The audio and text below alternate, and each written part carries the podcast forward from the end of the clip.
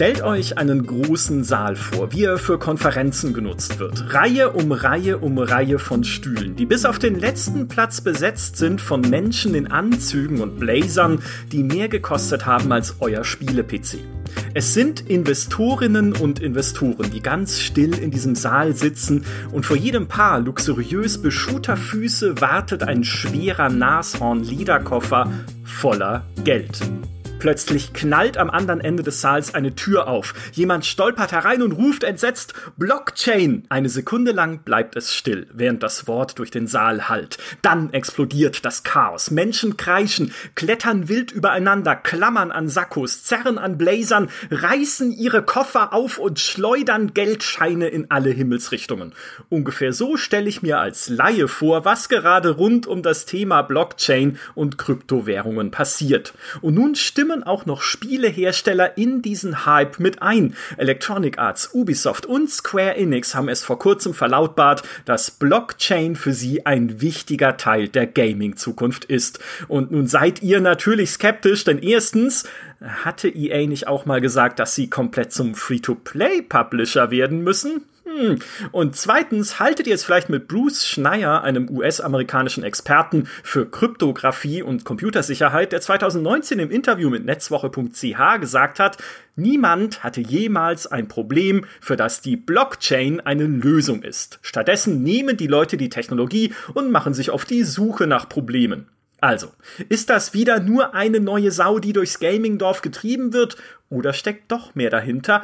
Darüber wollen wir heute sprechen und das wird wieder so eine Art Abstieg in den Kaninchenbau, die damit, wie ihr heute spielt und was ihr unter guten Spielen versteht, womöglich äh, nicht so viel zu tun hat. Wichtige Begriffe, die wir heute hören werden, sind etwa das totale Trendwort NFT und der Begriff Play to Earn. Ich bin sehr dankbar, dass mir beim Abstieg in diesen Kaninchenbau ein treuer Begleiter zur Seite steht. Er ist Unternehmensberater bei 1789 Innovations und Podcaster bei Corporate Therapy. Herzlich willkommen, Human Nagafi. Guten Tag. Und als Berater bin ich ja gewöhnt, Unternehmen in den Abstieg zu begleiten. Wundervoll. Human, wie viel Geld hast du in deinem Leben schon ausgegeben für Ingame-Käufe, insbesondere in Free-to-Play-Spielen? Äh, ist es hier eine Therapiesession und muss ich beichten? Ja. Ich, ich, das das ja. darf ja nicht öffentlich werden. Meine Frau hört hoffentlich nicht zu. Bis auf den letzten Cent. Oh mein Gott, ist es mehr als vierstellig? Boah, ich hoffe nicht. Oh Gott, okay, also wirklich viel. Das überrascht mich tatsächlich. Ich weiß gar nicht. Ich muss mal nachdenken. Äh, was zählt denn alles als In-Game-Account? Also alles an Kosmetik und so. Okay, dann nicht so viel. Okay. Ich habe einmal äh, bei Path of Exile, ich fand das so toll, also habe ich mir, muss, wollte ich Geld ausgeben, zum anderen auch wegen Thronplatz. Mhm. Ähm, aber äh, ich war kurz, hatte ich ein Handygame, was ein wenig was entlockt hat, aber auch nicht. Aber ich würde sagen, nicht vierstellig. Ich würde sagen, Add-ons und äh, DLCs haben wahrscheinlich mehr entlockt. Okay. Ich kann es bei mir exakt beziffern, nämlich 2,99 Euro. In meiner gesamten Spielerlaufbahn 2,99 Euro habe ich ausgegeben in einem Free-to-Play-Spiel für einen Truhenschlüssel in Dota 2. Ein Item, das es heute gar nicht mehr gibt, konnte man damals so Beutetruhen aufmachen, wo dann halt zufällig irgendwas drin war, was irgendwie eventuell toll war, aber war es bei mir dann gar nicht. Das ist alles, was ich jemals be tatsächlich bezahlt habe in einem Free-to-Play-Spiel von meinem eigenen Geld. 2,99 Euro. Damit äh, bist du eigentlich ein recht gutes Beispiel dafür, wohin sich diese Industrie entwickelt. Ja, es gibt aber wahrscheinlich noch größere und äh, Menschen, die noch mehr da reinstecken. Denn äh, wenn wir über dieses ganze Thema Blockchain sprechen und auch das, was natürlich große Publisher wie in Ubisoft und Electronic Arts daran reizt, dann, totale Überraschung, geht es ums Geld. Wer hätte das gedacht? Surprise. Es ist äh, weltweit wurden im Jahr 2020 54 Milliarden US-Dollar ausgegeben, so ungefähr zumindest, für Ingame-Assets, Ingame-Käufe, kosmetische Items, irgendwelche anderen Sachen, die man sich halt einfach kaufen kann in Spielen selbst. Ne? Nicht die Spiele kaufen, sondern halt irgendwas im Spiel. Und wenn es irgendwie ein kleiner Diamantdrache ist in Path of Exile oder was auch immer es da so gibt man sieht daran sehr deutlich, diese Zahl steigt auch regelmäßig und von Jahr zu Jahr, dass immer mehr Geld in Dinge fließt, die nur in der virtuellen Welt wertvoll sind. Weil von meinem Truhenschlüssel in Dota 2 habe ich ja im echten Leben nix. Ja, und äh, du hast wahrscheinlich auch wenig von dem, was, also zumindest jetzt, ne, außerhalb des Spiels, von dem, was du dir in Path of Exile gekauft hast. Also, immer mehr Wert und Dinge, denen wir Wert beimessen, sind rein digital.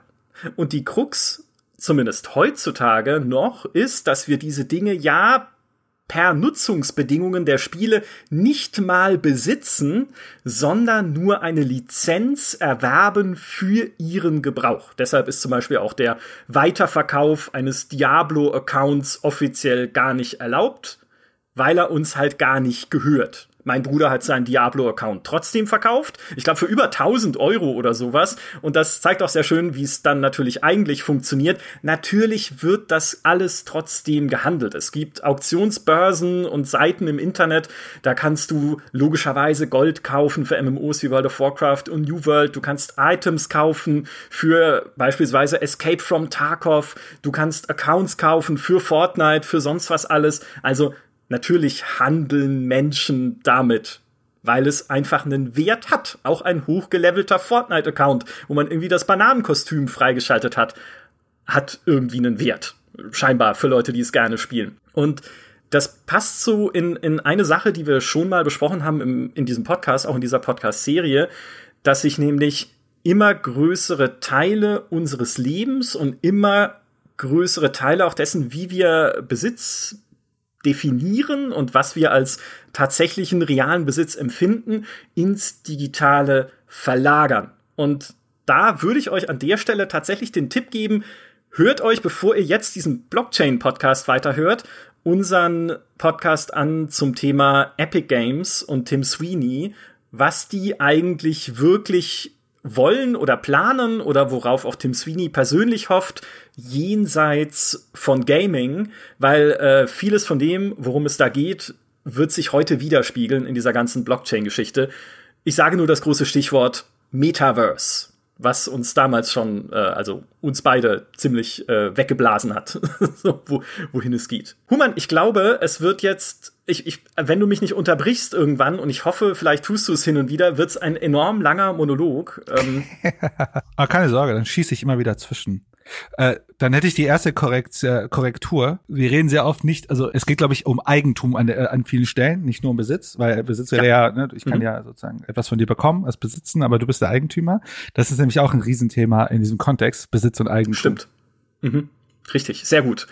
Das ist. Ich bin hier der Lehrer. Ja, das, dafür, dafür bist du da, genau. Ich lese quasi hier meinen Zettel vor und du musst mir dann sagen, wie beim Referat, du musst mir dann sagen, was, was richtig war und was nicht. Ähm, anders, anders hätte ich gesagt, okay, hol dir halt irgendwie ein Kaltgetränk deiner Wahl und äh, komm wieder, wenn's wenn's wieder spannend wird.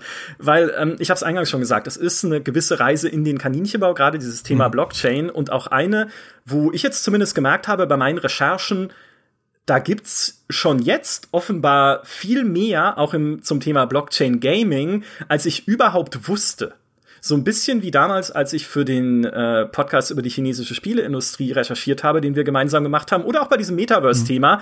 wo man dann anfängt, Sachen zu lesen und dann beschäftigt man sich damit und dann stößt man auf noch mehr Sachen und plötzlich bist du mittendrin in einer völlig fremden Welt, die äh, an allen Ecken und Enden erklärungsbedürftig ist je nachdem, wie viel Vorwissen ihr halt auch mitbringt, auch ihr, die ihr uns zuhört, über solche Themen wie Blockchain und Kryptowährung und Co. Ah, ich würde sagen, äh, was ich interessant finde, ist, dass du dieses Thema jetzt als Hype siehst, weil für mich ist dieses Thema schon sechs Jahre alt, Blockchain. Weil ja. Blockchain, mhm. das war bei uns damals in der Beratung, als es angefangen hat, äh, ja, es war wirklich 2015 oder so. Da haben wir zum ersten Mal, war es so ein riesen Buzzword und Heute sprechen wir zu großen Teilen gar nicht mehr über Blockchain, weil Blockchain schon ein spezifisches, eine spezifische Lösung ist, sondern wir mhm. reden heute eigentlich über sogenannte Distributed Ledger Technologies. Ich weiß nicht, ob du den, auf diesen Begriff schon gekommen bist an einigen Stellen. Ja, bin ich. Äh, er sagt mir aber nichts. Erklären gerne. Ja, gerne. Also, das Ding, ich glaube, um Blockchain, und ich weiß, du hast auch da recherchiert und da kannst du mich jetzt einfach korrigieren, wenn ich was falsch sage. Eine Blockchain ist, wenn man sie, na, anders. Eine Distributed Ledger Technology, eine verteilte Hauptbuchtechnologie. Und vielleicht, äh, äh, wenn wir schon in der Definition sind, Ledger ist im Grunde einfach ein, also ich komme ja selber aus dem Rechnungswesen, das ist im Grunde ein Buchungsbuch, ein Hauptbuch. Das ist im Grunde eine Excel-Tabelle, wo im Grunde soll und haben, also sozusagen soll und haben äh, stehen und man, man führt immer wieder weiter die Buchung fort. Das ist ein Ledger oder ein Hauptbuch oder, mhm. oder wie man es jetzt nennen möchte. Und das ist im Grunde das eine, das ist im Grunde ein Buch, wo kontinuierlich äh, äh, Transaktionen oder ja, Transaktionen eingetragen werden.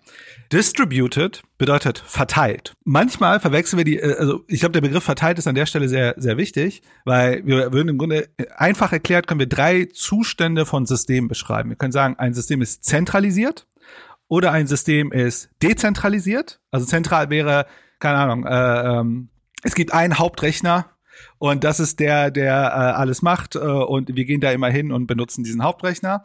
Dezentral ist sozusagen dieser Hauptrecht, äh, also wir verteilen das sozusagen in unterschiedliche Knotenpunkte und diese Knotenpunkte sind sozusagen immer noch sozusagen dezentral miteinander äh, vernetzt und ich, wir, wir haben dann Zugriff auf diese, diese Knotenpunkte und verteilt bedeutet, es gibt gar keine Knotenpunkte sozusagen mehr im Sinne von, äh, das ist sozusagen aufgebrochen in unterschiedlichen äh, Regionen oder so, sondern es ist komplett in einem Netz und die sind alle miteinander verbunden. Also sagen, es ist äh, sozusagen nicht zentral, dezentral, sondern es ist ein verteiltes System. Und ich glaube, das ist halt sehr wichtig bei diesem System, weil das macht es am Ende auch sehr sicher. Mhm. Und was ist jetzt diese Distributed Ledger Technology? Es ist eine persistente, transparente, öffentliche äh, Anhang, nur Anhang ähm, addierendes Hauptbuch. So, dann müssen wir jetzt alle Wörter mal durchgehen.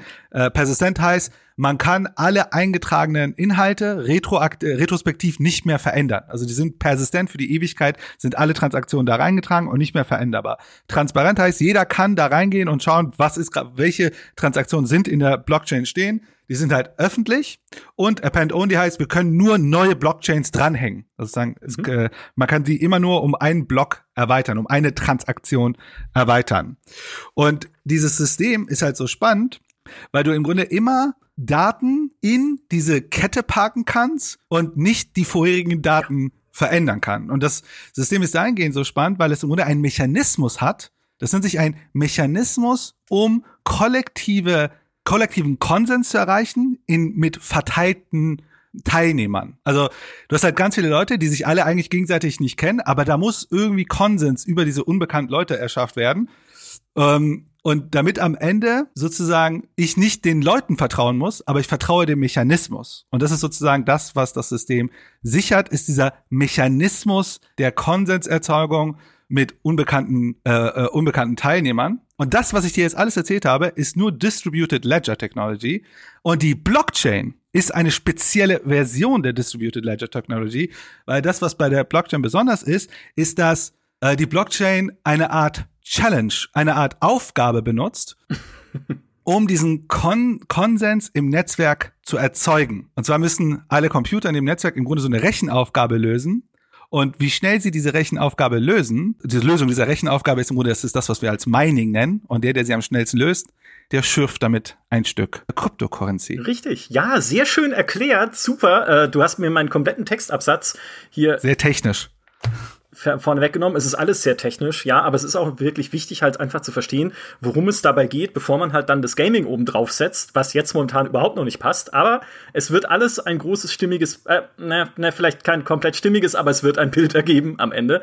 Ähm, was man zu diesem Konsensmechanismus noch sagen kann, der, den du gerade umrissen hast, der nennt sich in der Fachsprache Proof of Work und beinhaltet genau das, dieses Lösen der komplexen Rechenaufgabe durch dieses Netzwerk an Rechnern, das ihm zugeschaltet ist, also das halt quasi zu dieser Blockchain gehört. Und je nachdem, wie groß dein Beitrag, also entweder deines einzelnen Rechners oder deiner Crypto-Mining-Farm, die du irgendwo heimlich im Ausland betreibst, ist zu dieser Rechenleistung, desto höher fällt dann deine Belohnung ab in Kryptowährung. Und dieser Block, der am Ende hinzugefügt wird, ist dann quasi, wie du gesagt hast, ne, die nächste Seite des Rechnungsbuchs, die einfach alle Transaktionen wiederum festhält, die stattgefunden haben. Und jeder neue Block, das ist auch noch die Besonderheit einer Blockchain, enthält dabei den Fingerabdruck des vorherigen Blocks. Also es baut jeder Block wieder auf dem auf, was vorher schon passiert ist damit man halt nicht einfach äh, irgendwas wild hinzufügen kann und auch damit man retroaktiv, auch das hast du schon gesagt, diese ganze Blockchain äh, nicht mehr ändern kann. Und hier sind wir tatsächlich jetzt schon in diesem Thema Mining, ne? genau dieses Erbringen der Rechenleistung ist äh, Crypto-Mining, das, was wir drunter verstehen, genau das führt dazu, dass niemand von uns eine neue GeForce kaufen kann, also nicht nur das, der Chipmangel auch, aber es trägt dazu bei, ja, dass sehr viel Energie verbraucht wird, dass sehr viel Elektro Elektroschrott äh, entsteht. Es ist aber nicht die einzige Technik, die eingesetzt werden kann, um eine Blockchain zu erweitern. Nicht der einzige Konsensmechanismus, dieses gemeinsame Lösen von einer Matheaufgabe, sondern es gibt noch verschiedene andere. Einer beispielsweise ist der sogenannte Proof of Stake. Da musst du, um einen neuen Block an diese Blockchain, also einen neuen Datensatz an diese Kette anhängen zu dürfen, beweisen, dass du einen besonders großen und wichtigen Anteil hast an diesem Projekt. Also beispielsweise, dass du ganz lange schon mit dabei bist oder dass du schon ein ganz großes Vermögen in irgendeiner Form angehäuft hast. Damit und das Gute daran ist, dass es kein Mining bedarf, weil da keine Rechenaufgaben gelöst werden müssen, sondern ein Algorithmus guckt sich einfach diese äh, diese Sachen an, die ich gerade erwähnt habe. Also wie lange bist du schon dabei beispielsweise, wie groß ist dein Vermögen äh, oder ähnliches, ja, und äh, gewichtet dann danach, wer diesen Block hinzufügen darf. Also das geht quasi ohne, dass da irgendwie groß Strom verbraucht werden muss. Der Nachteil dabei ist aber, dass du theoretisch, weil kein Mining notwendig ist und weil es halt einfach nicht komplex ist, das zu beweisen, wenn du halt von diesem Algorithmus ausgelost wirst, könntest du an unterschiedliche Versionen der Blockchain unterschiedliche Blöcke anhängen weil du irgendwie einen schlechten Tag hast und denkst, ich mache das irgendwie kaputt. Und tatsächlich könnte dann dieser Konsens, welches die richtige Version ist, was ja dieser Absicherungsmechanismus ist, nicht mehr hergestellt werden. Wenn du halt einfach wild irgendwo Blöcke hinzufügst, ohne drauf zu gucken, okay, ist das richtig synchronisiert, äh, dann dreht das Netzwerk durch und dann bricht diese ganze Blockchain ja. zusammen. Und ich würde da gerne direkt einsteigen, weil ich glaube, das ist, dieser Teil ist nicht trivial. Ähm, ja. Proof of Work ist sehr, sehr krass stromverbrauchend. Und äh, also ich habe äh, mir mal angeschaut, mhm. wenn man beispielsweise einen NFT erstellt, ihn hochlädt und da gibt es ein paar Transaktionen mit, äh, mit Crypto hin und her, also wirklich eher kleinere Sachen, dann sprechen wir von einem Stromverbrauch oder einem CO2-Ausstoß von ungefähr, wenn man mit dem Auto 750 Kilometer fährt. Teilweise gibt es äh, Untersuchungen, die sagen, eine Blockchain-Transaktion verbraucht so viel Strom wie ein Haushalt, äh, ein Ein-Person-Haushalt für eineinhalb Tage. Also der Stromverbrauch ist immens. Und auch dieses, und je mehr natürlich der, das Interesse an äh, Bitcoin, wenn wir mal bei Bitcoin bleiben, äh, Kryptos oder Bitcoin im Spezifischen steigt äh, und, und der Preis steigt, desto mehr, desto mehr Incentivierung gibt es ja in diesem Mining einzusteigen. Das kennen vielleicht der eine oder andere von sogenannten Grafikkartenpreisen, die sich nicht äh, normalisieren wollen seit Jahren. Und gleichzeitig, genau. was ja passiert, wenn der Preis steigt, ist ja, die Transaktionen steigen. Was gleichzeitig dazu führt, dass ich ja mit einem schwächeren äh, Rechner auch jetzt meinen kann. Weil das Mining ist ja auch so, da gibt es, glaube ich, unterschiedliche Konzepte, aber ein, äh, was ich immer wieder gefunden habe, ist, einer gewinnt. Also sozusagen der Schnellste, der, der schürft und die anderen gehen mehr oder weniger leer aus. Aber das sind ja, wenn ganz viele Transaktionen gleichzeitig sind, kann ich ja im Grunde ja trotzdem partizipieren. Ich muss halt nur schaffen, sozusagen dann der nächstbessere oder schlechtere zu sein. Und das ist halt, wenn die Transaktion in die Menge an Transaktionen steigt, dann kann ich auch mit schlechteren Grafikkarten oder schlechteren Rechnern ja an diesem Prozess teilnehmen.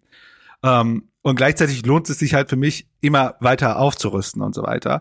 Kann man schon Geld mit verdienen. Also das ist gar nicht so untrivial an der Stelle. Aber natürlich ist der Stromverbrauch immens. Also wir reden da wirklich über sehr, sehr signifikante ja. Sachen. Und diese Argu und das sind, was ich halt interessant finde, weil ich habe das auch gelesen mit dem Proof of Stake. Das ist eine Argumentation, aber damit würdest du das gesamte Blockchain-System eigentlich schon wieder in Frage stellen, weil es ja das verliert, was es ja eigentlich besonders macht. Das Vertrauen in die Sicherheit denn genau wegen dieser hohen Energieproduktion, weil so viele Rechner dran partizipieren und so weiter, ist es nicht so einfach, dass man es hackt. Also bei so einem Proof-of-Work-System müsste wohl, damit dieses System in einer, im Moment einer Transaktion wirklich gehackt werden könnte, müsste ein Rechner ungefähr oder mehr als die Hälfte aller partizipierenden Rechner an Rechenleistung haben, was aktuell kein Computer der Welt leisten kann. Was aber bei Proof of Stake in Gefahr ist. Und ich habe zum Beispiel gelesen, dass Ethereum, seit es Ethereum gibt, das ist eine Cryptocurrency, darüber spricht, dass sie auf Proof of Stake gehen wollen. Und das ist schon, keine Ahnung, mehrere Jahre. Und so richtig eine Lösung gibt's dafür auch noch nicht. Ja, das ist ja auch wirklich dieses ganze Feld der, äh, insbesondere der Kryptowährungen, ist sehr unerforscht, also nicht unerforscht im Sinne von, man weiß nicht, wie es funktioniert, aber niemand weiß, wie das am Ende richtig funktionieren soll, insbesondere wenn wir dann das noch einen Schritt weiter denken und gucken, wie gehen eigentlich Regierungen in Zukunft damit um, dass es Währungssysteme gibt, die nicht unter ihrer direkten Kontrolle stehen oder zumindest unter Kontrolle der Notenbanken. Also ganz viele, ganz viele Fragezeichen. Wollen wir wieder zurückkommen aber zum Thema Gaming, denn die Kernfrage an dieser Stelle, die man schon mal sich, merkt sie euch einfach für den Hinterkopf, wenn wir später weiterreden, ist, was wäre, wenn das Lösen dieser Rechenaufgabe, die natürlich für eine Bitcoin bei diesem Bitcoin-Mining unfassbar hochkomplex ist, ja, also das kann kein Mensch machen, dafür braucht es ja dieses weltweite Netzwerk an Computern. Aber was wäre, wenn das Spaß machen würde? Ne? Also wenn es im Prinzip einfach, weiß ich nicht, so wäre wie äh, drei, vier Gewinn zu spielen, vier gewinnt, drei gewinnt, naja, so, äh, keine Ahnung, irgendwas Nettes, Kleines zu spielen und äh, dadurch fügt ihr gewissermaßen dann Rechenleistung im Netzwerk hinzu und dann kann die Blockchain damit erweitert werden. Das nur mal für den Hinterkopf. Wie gesagt, die Systeme sind äh, sehr unterschiedlich und sehr technisch, muss man jetzt aber alles sich auch nicht unbedingt hundertprozentig merken, denn jetzt geht's schon weiter mit dem nächsten Buzzword, Human, nämlich NFT. Hast du schon mal ein NFT gekauft? Nein. okay, aber du hast eine Crypto Wallet. Ich habe eine Crypto Wallet, weil ich schon mal Bitcoins ge gekauft habe, weil ich sie aber auch, also ich, ich bin ganz ehrlich, ich bin, ich mag Spekulation nicht. Also ich habe auch keine, außer die Anteile meiner eigenen Firma, habe ich sonst keine Aktien, ähm, oder die Aktien meiner eigenen Firma. Mhm. Ähm, ich habe es gekauft damals, weil ich eine Transaktion in Bitcoin machen musste. Okay. Es war relativ aber, einfach, eine aufzubauen. Okay, aber nicht von NFT. Nee, nee, kein NFT. Okay kann ich ja nicht, äh, kann ich ja nicht, äh, kann ich, kann, ich, die sind ja nicht handelbar, also äh, fungibel diese NFTs. Fungibel, genau. Ein NFT ist ein non-fungible Token. Auch ich habe jetzt erst den Begriff fungibel, den es auch im Deutschen gibt, kennengelernt durch die Recherche. Ah, da merkt man, du hast kein BWL studiert. Ich habe überhaupt nichts, also nee, ich, ich, ich, ich sag doch immer, ich komme von nichts im Prinzip. Ich, ich weiß nichts Wir über die alle Welt. kommen von nichts. Genau, erklär uns gerne, was fungibel ist. Das sagt man zum Beispiel zu Geld. Ne? Also äh, fungibel heißt Austauschbarkeit. Also äh, um mal ein ganz einfaches Beispiel zu machen zwischen fungibel und nicht fungibel. Ein 10-Euro-Schein ist ein 10-Euro-Schein. Also du und ich, wenn ich dir einen 10-Euro-Schein gebe und du gibst mir einen zurück, ist es für uns immer noch 10 Euro. Also hat sich nichts verändert. Sozusagen der, das Objekt in dem Moment, der 10-Euro-Schein, äh, der hat keinen äh, inhärenten Wert, außer dass ich ihn durch einen anderen 10-Euro-Schein tauschen kann. Das heißt, Du könnt, ich könnte dir, äh, genau, ich könnte irgend, also wenn du mir sagst, ey Human, ich schulde dir 10 Euro und dann hältst du mir drei 10 Euros hin, die sind alle gleich im Grunde. Was aber ein 10-Euro-Schein vielleicht zu einem non-fungible 10-Euro-Schein machen könnte, ist vielleicht, wenn ein berühmter Künstler, Picasso, Van Gogh, ja. Banksy, was drauf, äh, ja, ich. ja, genau, der, der Micha geht hin und unterschreibt diesen 10-Euro-Schein und dann ist dieser 10-Euro-Schein wie durch Zauberei plötzlich einzigartig. Genau. Und das ist also, sozusagen ein non-fungible Token oder non-fung nicht Fungibilität einer eines äh, ja eines Austauschmediums. Richtig. Sobald es einen künstlerischen Wert besitzt oder einen Sammlerwert, etwas, was es einzigartig macht, wie du richtig sagst, ist es äh, nicht fungibel und, es muss äh, kein künstlerisches Ding haben. Mein Auto ist auch nicht fungibel. Kommt drauf an, du könntest es durch dasselbe Modell ersetzen, weil es ja in Serie produziert ja, aber ist. Das, äh, also in Wahrheit ist es aber nicht so. In dem Moment, wo ich es kaufe und mir gehört, ist es nicht mehr fungibel. Äh, es ist wirklich non-fungible. Was hast du mit einem ja, Auto? Ja, aber es ist ja also im Grunde äh, ein Auto ist non-fungible. Also ich kann ja nicht einfach ein Auto durch ein anderes Auto austauschen. Also Gebrauchtwagen zum Beispiel. Das wollen wir mal sehen. Ich komme jetzt heute Nacht zu dir und tausche einfach dein Auto heimlich gegen dasselbe Modell in derselben Farbe und dann mal gucken, ob du es also, merkst. Ich würde es annehmen, weil du wahrscheinlich dann das Innere hoffentlich dann aufgeräumt ist. Außer du, außer du verteilst die Flaschen, die gerade auf dem Rücksitz liegen, noch vorher rum. Ja, genau. okay, worum es geht bei diesem ganzen NFT, und ja, das ist eines der Buzzwords im Jahre 2021, war ursprünglich das Handeln von Kunst. Dieses NFT, ne, nicht zu verwechseln übrigens mit einer Bitcoin oder einem Stück Kryptowährung, das ist nicht dasselbe. Die Blockchain kommt hier rein, wenn man die Transaktionen absichert, die und äh, die sozusagen die Besitzer absichert, die dieses NFT durchlaufen hat. Denn das NFT selbst ist im Prinzip das signierte Original einer Datei, das es nur einmal gibt. Das heißt nicht, dass man Kopien dieser Datei oder eines Bildes ne, beispielsweise nicht weitergeben kann. Das kann man. Das haben Leute auch schon sehr viel gemacht bei NFTs, die für sehr viel Geld verkauft wurden. Es heißt nur, dass es ein Original gibt. Es wird oft gerne und äh, verglichen mit der Mona Lisa. Ne? Jeder von uns kann sich ein Poster der Mona Lisa bei uns daheim an die Wand hängen. Aber es gibt nur eine echte Original Mona Lisa, die im Louvre hängt. So. Und genauso wie bei den Kryptowährungen per Blockchain wird hier jeder Besitzwechsel dokumentiert, also wem die Mona Lisa vorher gehört hat, wer sie jetzt gekauft hat und dann weißt du halt immer, wem das Original, also wer gerade der Besitzer des einen Originals ist. Und das war Anfang des Jahres insbesondere der totale Hype. Vielleicht habt ihr gehört vom berühmten Beeple-Bild, das äh, Anfang 2021 verkauft wurde für 69,3 Millionen US-Dollar auf einer Auktionsplattform. Und dieses Schnapper. Wahnsinn, oder? Also, na genau, wenn man es wenn man's gewusst hätte, ja, hätte ich mitbieten können.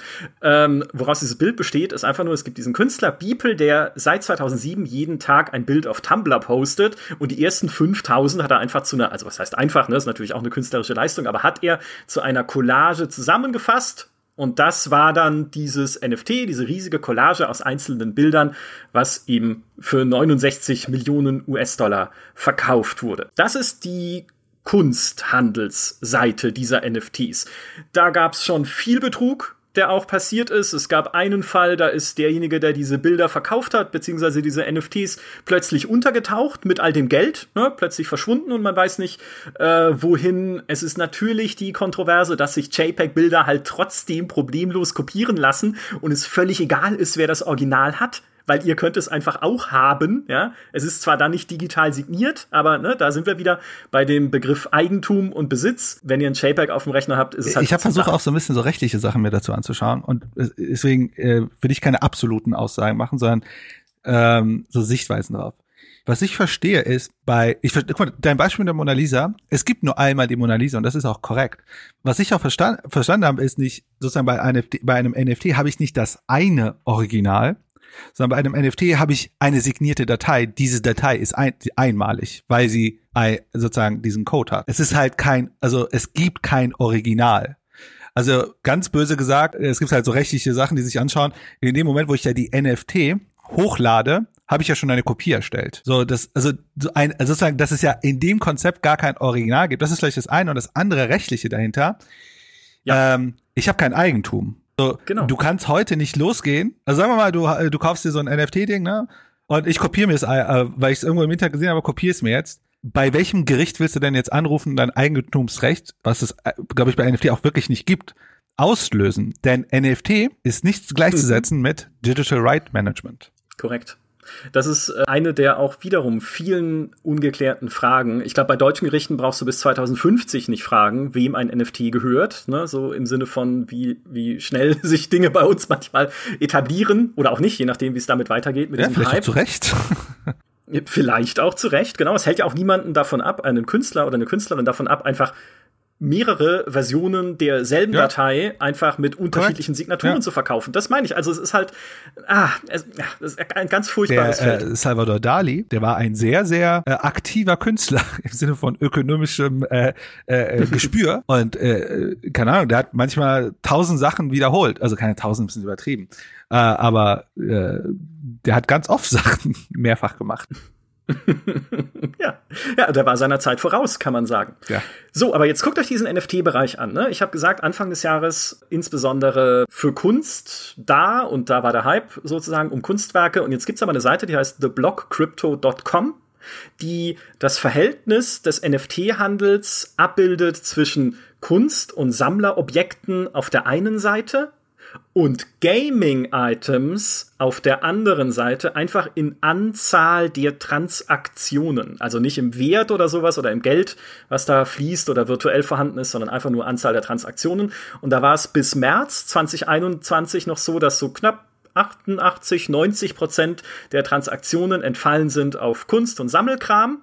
Und dann kam aber in diesem Jahr langsam die Wende so im April, Mai, Juni hin zum Gaming. Und plötzlich jetzt im November, das ist Stand 14.11., die Woche vom 14.11., entfallen 66 Prozent der Transaktionen im NFT-Bereich auf Gaming. Und das war der erste Punkt, wo ich da saß und mir gesagt habe, hä? Seit wann? Ja, was steckt da denn dahinter? Habe ich so noch nie gehört, war mir neu und äh, da beginnt oder begann für mich der eigentliche Kaninchenbau, wo ich angefangen habe, mich halt mit diesem NFT-Thema insbesondere nochmal in Bezug auf Gaming zu beschäftigen und äh, was es da alles gibt. Vielleicht noch äh, eine kleine Sache, die wir noch einwerfen können, was insgesamt die Skepsis angeht gegenüber Kryptowährungen und Blockchain. Eine Sache, die natürlich auch dieses ganze System immer wieder äh, ja in einem zwielichtigen äh, Licht dastehen lässt, sind natürlich die großen Kursschwankungen, die wir dieses Jahr auch schon oft erlebt haben, wenn Elon Musk irgendwas tweetet oder halt irgendwas anderes passiert. Ja, es kann halt sein, der Kurs schnellt in astronomische Höhen oder bricht brutal ein, nur weil irgendjemand denkt, er müsse jetzt irgendwas per Tweet in die Welt hinaus posten. Und auch das macht sie natürlich als Investition recht unberechenbar. Es sei denn, man weiß, was Elon Musk als nächstes tweetet. Das wäre natürlich Gold wert in dem da Fall. muss man natürlich entgegenhalten, das gilt wahrscheinlich für sehr viele Anlageprodukte, zum Beispiel Ja, Tes. Tesla-Aktien. Ähm, Mhm. ich würde, ich würde gerne noch zwei Anekdoten bringen zu NFT, weil ich glaube, das muss man mal gehört haben. Und zwar dem Kunstteil. Einmal, es gab einen Fall, da hat jemand ein NFT verkauft plus Bild und die Käufer haben dann das Bild zerstört, weil dann das in der NFT an, äh, an Wert gestiegen ist.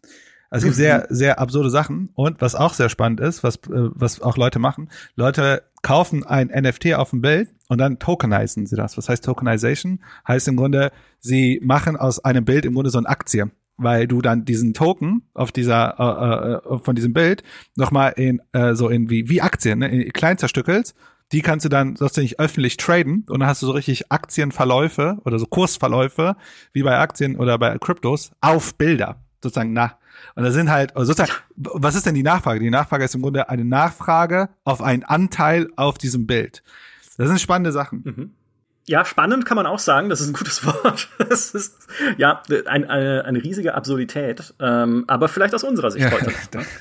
Man kann auch ein wenig Positives da drin sehen. Ich, ich muss äh, vielleicht ein kleiner Sidestep. Ich sehe schon, wie äh, ganz viele Krypto-Enthusiasten Enthusiasten in den Kommentarbereichen jetzt wahrscheinlich äh, ist ja so eine starke Bro-Culture in diesem Gebiet, äh, sich vielleicht hier äh, ein bisschen auslassen. Aber um da mal auch vielleicht ein bisschen Positives zu geben, es kann ja auch einer gewissen sogenannten Creator Economy, also ökonomischen Sachen reden, auch interessant sein. Das müsste man natürlich bewerten. Aber ein Ding, was ich auch öfter gelesen habe, was ich, was vielleicht auch ganz interessant ist, ist zu sagen, man kann auch zum Beispiel NFTs so gestalten, dass der Schöpfer des Bildes an jeder weiterführenden Partizipation und Gewinnsteigerung immer nachpartizipieren wird. Was natürlich auch etwas ganz Angenehmes ist für jemand, der Mhm. äh, kreative Arbeit schöpft, dass er sagt, ey, ich kann auch vielleicht dann mehr von meiner kreativen Arbeit leben. Ja, auch hier behaltet bitte Spielehersteller im Hinterkopf. Wir werden uns gleich einen noch genauer anschauen. Das passt nämlich ganz wunderbar. ähm, insbesondere Gaming, ne, hatte ich gerade gesagt, umfasst sehr viele NFT-Transaktionen heutzutage schon. Ne? 66 Prozent derer entfallen auf Gaming. Und es gibt auch immer mehr Investitionen in das Thema Blockchain, NFTs und Gaming. 72 Prozent der NFT-Investments flossen dieses Jahr in Gaming-Projekte. 1,1 Milliarden US-Dollar waren es insgesamt laut, laut Dorf Metrics, halt einer Seite, die das trackt. Und jetzt kann man schon mal überlegen, in welchen Genres und in welchen Bereichen hätte denn sowas spannend sein können. Also quasi das Eigentum Danke für den Begriff. Ich habe hier überall Besitz stehen in meinen Notizen, aber sozusagen das Eigentum an einer digitalen Sache zu erwerben. Und ich glaube, dem Auktionshaus-Designer von Diablo 3 muss doch hier das Herz aufgegangen sein bei dem Thema. Unter anderem, ne? Weil das kann ja schon ein möglicher Ansatzpunkt sein für Hersteller, wenn sie sagen, na ja, dann wird halt von Spieler zu Spieler gehandelt in unserem Aktionshaus, aber Gegenstände, die tatsächlich einzigartig sind, ne, dann kann halt nur eine Person den goldenen Helm der Flammigkeit besitzen in Diablo. Und wir bieten ein Auktionshaus dafür an, eine eigene Plattform, verdienen natürlich noch mit an den Transaktionen, die dann da äh, stattfinden und ihr könnt euch darüber freuen, dass ihr dieses einzigartige Item habt. Also war das allererste, wo ich so spontan dran denken musste, was äh, diesen NFT-Handel angeht. So werde ich an einer Stelle technisch werde. Ich glaube, das ist sehr, sehr wichtig, äh, dass man den Teil sehr, äh, vor Augen hat. Der Begriff Eigentum. Also was die Blockchain macht, ist ja im Grunde so ein System zu schaffen, wo Sachen äh, sauber gemacht werden, äh, Sicherheit entsteht und so weiter. Aber in jedem System, also kein System auf der Welt ist ja perfekt im Sinne von, es wird auch mal Eigentumskonflikt geben. Und was ja die Blockchain und NFT heute nicht löst, und deswegen ist dieser Begriff Eigentum tatsächlich eher so Frage, ist es wirklich am Ende Eigentum? Ist, wo ist denn die Rechtsstaatlichkeit? dass ich dann klagen kann. Und das gibt mhm. es heute nicht. Deswegen ist dieser Eigentumsbegriff tatsächlich äh, eigentlich komplett ungeklärt. Habe ich überhaupt ein, eine Möglichkeit, sozusagen mein Recht auf Eigentum auch einzuklagen? Ja. Ich würde sagen, äh, schreibt einfach in Konfliktfällen an Maurice Weber. Der wird dann salomonisch auf seinem Thron sitzen und es wieder Imperator einfach entscheiden, wem gehört das Ding. Wenn wir dann mal Die so Blockchain in zwei Teilen. Genau. So, das aber geht ja bei digitalen Gütern zum Glück.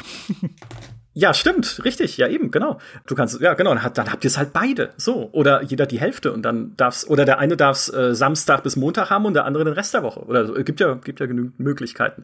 So, das Spannende ist jetzt aber, wenn wir über Spiele nachdenken, die mit Kryptowährung verknüpft ist, also mit einer Blockchain, mit einer eigenen Währung, die erstmal jetzt zu diesem Spiel gehört, dann, und da kommt jetzt der zweite Begriff ins Spiel, den ich eingangs genannt hatte, dann kann das zu Spielkonzepten führen, die wir Play to Earn nennen. Ein ganz neuer Begriff und Play to Earn bedeutet am Ende, dass man ein Spiel spielt und damit gleichzeitig Geld verdient.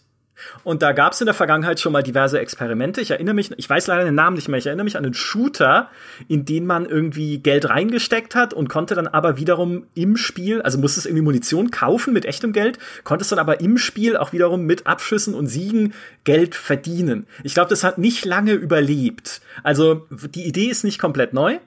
Aber sie ist insbesondere jetzt wieder in den Vordergrund gerückt, weil vor allem in Entwicklungsländern durch die Pandemie momentan viele Menschen nach neuen Erlösquellen suchen, weil ihre alte Arbeit weggebrochen ist, nicht mehr machbar war, äh, nicht mehr so funktioniert einfach, wie sie sie vorher getan haben. Und plötzlich saßen sie da und überlegten sich, wie ernähre ich eigentlich meine Familie? Und da ist dieses Play to Earn, dieses Spiele spielen, um Geld zu verdienen, plötzlich nach oben gerückt in der Aufmerksamkeit. Plötzlich war das ein Schlagwort, mit dem sich viele Menschen beschäftigt haben und das, ja, das, das äh, jetzt etwas ist, über das auch wir, jetzt ist es im GameStar-Podcast angekommen. Ne? Das ist so dieses Stufensystem. Erst ist es irgendwo für viele Menschen ganz wichtig, dann ist es äh, irgendwie in wirtschaftlichen Kreisen bei EA und Ubisoft und dann irgendwann kommt es im GameStar-Podcast an und dann 50 Jahre später bei deutschen Gerichten. Das ungefähr von diesem Stufensystem könnt ihr immer ausgehen. Und ich würde gerne ein Spiel exemplarisch mal vorstellen, damit ihr versteht, was man unter diesem Play to Earn versteht, ja, also worum sich's da dreht sozusagen. Und äh, dieses Spiel heißt Axie Infinity. Human, hast du schon mal davon gehört? Ich habe davon in der Recherche gehört. Ich habe aber keine Vorstellung, was es ist. Dankeschön. Ähm, ich auch nicht. Also beziehungsweise jetzt weiß ich's, weil ich äh, sehr viel Zeit äh, investiert habe, mir alles dazu anzuschauen und durchzulesen, was es gibt, aber ohne es selbst zu spielen, weil äh, so viel Geld habe ich nicht. Ähm, Axie Infinity wurde 2018 veröffentlicht, ist aktuell und offiziell noch in so einer Art Early Access und stammt von einem vietnamesischen Entwicklerteam namens Sky Mavis. Es hat allerdings schon jetzt auch mehrere internationale Partner und Investoren. Darunter sind Samsung und Ubisoft. Unter anderem als Investor daran beteiligt ist der Alexis Ohanian, der äh, Reddit mitbegründet hat, und Mark Cuban, ein US-Milliardär, dem unter anderem das NBA-Team Dallas Mavericks gehört. Bei einer Investorenrunde Anfang Oktober, ne, wo die so Funding gemacht haben und Geld eingesammelt haben, wurde der Firmenwert beziffert auf drei Milliarden US-Dollar. Also wir sprechen hier nicht über irgendwas, was irgendwo am Rande der Welt läuft und eigentlich gar nicht interessant ist für niemanden, sondern das ist ein Ding, was schon ganz schön Aufmerksamkeit erregt hat, auch wie gesagt von namhaften Partnern wie halt auch Ubisoft, ja, die ja schon öffentlich darüber gesprochen haben.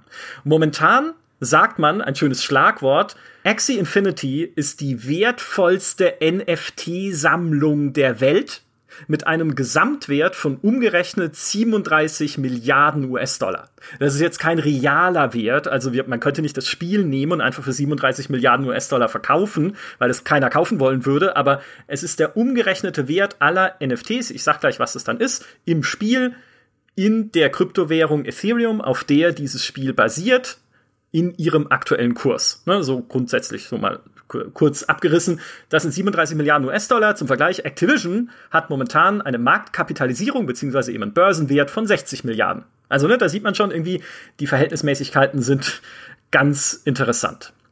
In diesem Jahr geht man davon aus, dass Axie Infinity einen Jahresumsatz von wahrscheinlich 2,7 Milliarden US-Dollar erzielen wird. Also eine ganze Stange Geld. Und dieses Spiel, ich habe es jetzt vorhin schon gesagt, zielt vor allem momentan auf Menschen in Entwicklungsländern, die durch die Pandemie ihren Arbeitsplatz verloren haben und nach neuen Erlösquellen suchen. Man kann sagen, das ist zynisch jetzt, wenn ich so ausdrücke, aber die Pandemie, so tragisch sie ist, war eine günstige Gelegenheit für solche Spiele, sich zu etablieren. Insbesondere ja auch gerade an einem Spielemarkt, wir reden von Entwicklungsländern, auf dem es wenig anderes gibt oder der so weltweit auch für die großen Konzerne aktuell äh, keine große Rolle spielt. 40 Prozent der Spielerinnen und Spieler von Axie Infinity zum Beispiel stammen von den Philippinen. Und dort verdienen angeblich, laut Berichten, kann ich so nicht überprüfen, aber dort verdienen wohl schon tausende Menschen ihren Lebensunterhalt mit diesem Spiel. Nicht alle, die es spielen, verdienen damit ihren Lebensunterhalt. Ja, das sei auch gleich einschränkend gesagt, bevor ihr schon hier die Messer wetzt und sagt, geil, muss ich auch spielen. So einfach ist es nicht. Aber es ist schon so, dass dort sich ganze Familien einen Account anlegen für dieses Spiel und dann in Schichten sozusagen bis zu 20 Stunden täglich spielen, um 1000 Dollar im Monat damit verdienen zu können. Der Durchschnittslohn auf den Philippinen liegt bei 117 Dollar im Monat. Also das heißt, das ist eine äh, ganze Stange Geld und es gab auch schon YouTuber, die das in Deutschland ausprobiert haben, beziehungsweise halt in der westlichen Welt, wie viel man damit verdienen könnte. Das waren dann so 6 Euro pro Stunde ist in Deutschland deutlich unter Mindestlohn, aber immerhin, ne, es geht. Also man kann damit ein bisschen Geld machen, wenn man halt einfach ganz viele Stunden am Stück den Rechner nicht verlässt und Axie Infinity spielt. 2,5 Millionen Menschen machen das Statistiken zufolge momentan täglich. So viele täglich aktive Spieler hat Axie Infinity. Das ist noch kein Fortnite mit 6 bis 12 Millionen täglich aktiven Spielerinnen und Spielern, aber trotzdem wow. Ja, also eine, eine ganz beachtliche Zahl, war sogar schon mal ein bisschen höher dieses Jahr auf 2,7 Millionen, aber diese Dimension hat mich völlig aus den Socken gehauen. Hätte nie gedacht, dass es halt etwas auch gerade in diesem Crypto-Gaming-Bereich gibt, was äh, diese Größe schon erreicht hat. Es ist sogar so groß, dass die philippinische Regierung inzwischen drüber nachdenkt und vor dem Problem steht, wie man diese Einnahmen, die Axie Infinity generiert, eigentlich versteuern soll weil das passiert ja dann wiederum, ne? Es, es gibt Kryptowährungen im Spiel, die umgerechnet werden auf Ethereum, die andere Kryptowährung, und die wird dann wieder umgerechnet, beziehungsweise gekauft dann eben in äh, der philippinischen Währung, die ich gerade gar nicht auswendig weiß. Und ne, wie versteuerst du das? Also, ne, wir haben nicht nur die, die Besitz- und Eigentumsfrage, die Human schon äh, so schön aufgeworfen hat, sondern auch die wem gehört jetzt eigentlich dieser Gewinn und wie viel gehört dem Staat und naja, also ganz viele mhm. interessante Sachen. Mhm. Äh, äh aber Micha, ja. ich habe eine Frage, weil Wir sind ja hier bei der GameStar und da muss ja am Ende eine Zahl hinter einem Spiel. Macht das Spiel denn auch Spaß? pass auf, pass auf, ich erkläre dir mal, was es ist. Axie Infinity ist Pokémon ähnlich. Man züchtet, sammelt und handelt kleine Tierchen, die sogenannten Axies, ja?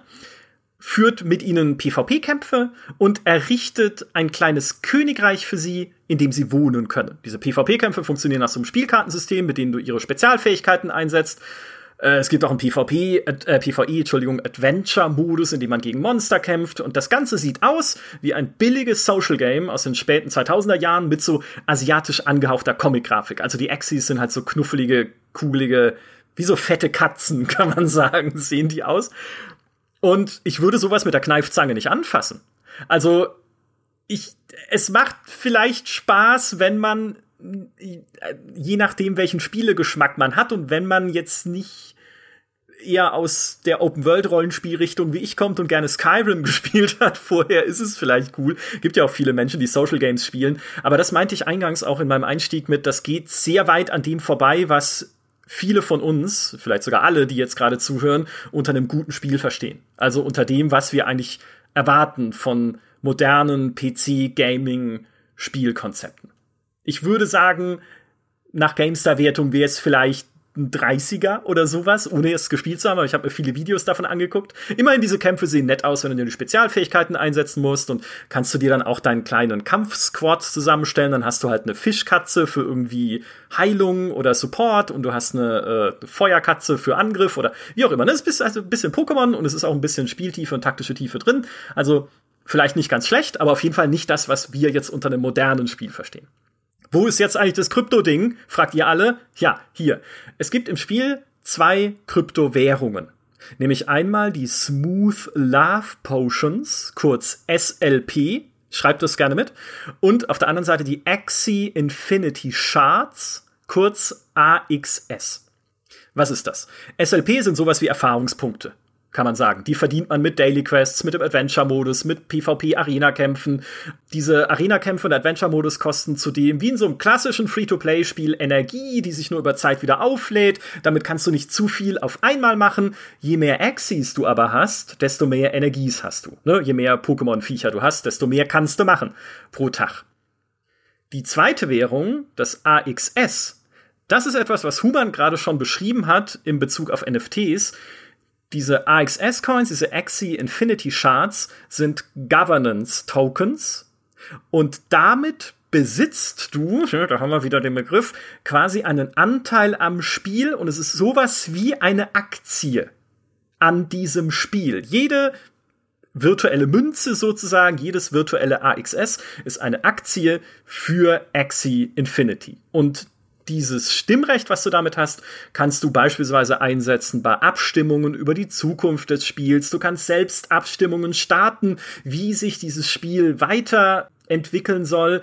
Und du kannst natürlich diese AXS und auch die SLP, da wird es aber nicht so viel gemacht, weil die SLP sind in relativ hoher Menge vorhanden, aber diese AXS, diese Governance Tokens sind natürlich sehr selten, weil man schmeißt ja nicht einfach ganz viele Aktien unters Volk und also kann man schon, aber in dem Fall ist es, äh, wäre es nicht so sinnvoll. Und diese AXS, auch SLP, ne, das kann auf Kryptotauschbörsen gehandelt werden, diese Währung, für echtes Geld. Also du kannst AXS kaufen. Es gibt dafür eine eigenen, einen eigenen Subzweig des Ethereum-Netzwerks namens Ronin, den die Entwickler dafür extra programmiert haben aus dem Grund, dass das Ethereum-Netzwerk, wenn es auch noch diese ganzen Krypto-Games irgendwie tragen müsste und die Transaktionen für die alle hinterlegen müsste, dann wäre das überlastet. Dann könnte man mit Ethereum halt nichts mehr Gescheites anfangen. Deswegen gibt es dann einen eigenen Subzweig, der eben Ronin heißt. Für den brauchst du auch wiederum eine eigene Wallet, also einen eigenen Krypto-Geldbeutel, um daran äh, beteiligt sein zu können. Und diese AXS kannst du dann eben dort verkaufen an Investoren, die einfach nur auf eine Wertsteigerung dieser Ingame-Währung hoffen, weil ganz viele Leute AXS brauchen und haben wollen und selber aber gar nicht spielen. Ne? Wenn ich ein AXS kaufe für 120 Dollar und ich habe die Hoffnung, dass es bald 150 Dollar wert ist, beziehungsweise dass ich die dafür bekomme, dann stecke ich da halt einfach mal Geld rein und guck mal, wie sich der ganze Wert entwickelt. Und tatsächlich ist der Wert von einem AXS momentan so ungefähr 140 US-Dollar. Vor einem Jahr im dann Mitte November, so ungefähr äh, 2020, waren es 50 Cent. Also wenn das mal nicht die Definition von überhyped ist, dann weiß ich auch nicht. Eine Wertsteigerung um das 280-fache innerhalb eines Jahres ganz schön beachtlich, aber das hängt halt mit dieser Explosion der Spielerzahlen zusammen. Äh, weißt du, was mir gerade bewusst wurde, als du geredet hast über diese Governance Coins, um, um hier mal ein neues Wort oder eine Abkürzung reinzuschmeißen, hast du von DAOs, DAOs gehört? DAOs? Nee. Das ist ein Konzept, damit habe ich mich vor fünf Jahren beschäftigt. Das nennt sich Decentralized Autonomous Organizations.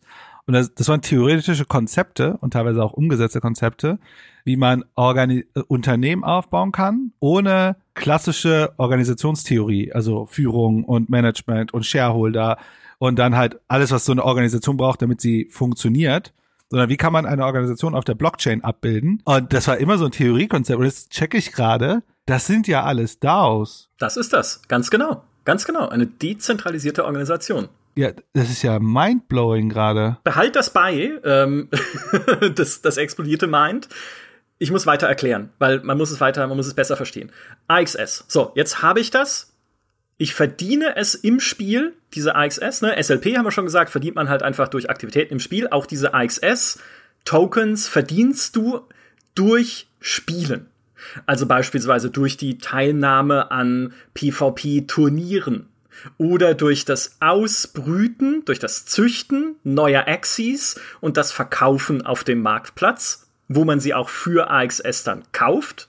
Und wenn du besonders seltene Axis gezüchtet kriegst oder sammelst, da gibt's verschiedene legendäre Qualitätsstufen natürlich, dann äh, kriegst du auch AXS. Ne? Damit verdienst du im Spiel diese AXS. Das ist dieses Play to Earn. Damit schaffst du Wert. Jetzt sind diese AXS natürlich im Wesentlichen relativ langweilig, wenn man damit nichts anfangen kann. Das eine habe ich schon gesagt, ich kann sie auf eine Kryptowährungsbörse stellen und hoffen, dass sie jemand kauft. Ich kann sie aber auch langfristig ins Spiel investieren, sozusagen in einen Tresor einschließen im Spiel. Dann bekomme ich, je nachdem, wie lange ich sie dort hinterlege, eine bestimmte Belohnung wiederum in AXS dafür. So, dann kann ich sie aber für nichts anderes benutzen. Stellt euch vor wie ein Bausparvertrag. Ja, ihr zahlt halt das ein und nach einer gewissen Weise, äh, nach einer gewissen Zeit gibt's Zinsen dafür, wenn es das überhaupt noch gibt. Keine Ahnung, jetzt Zinsen, äh, ist egal.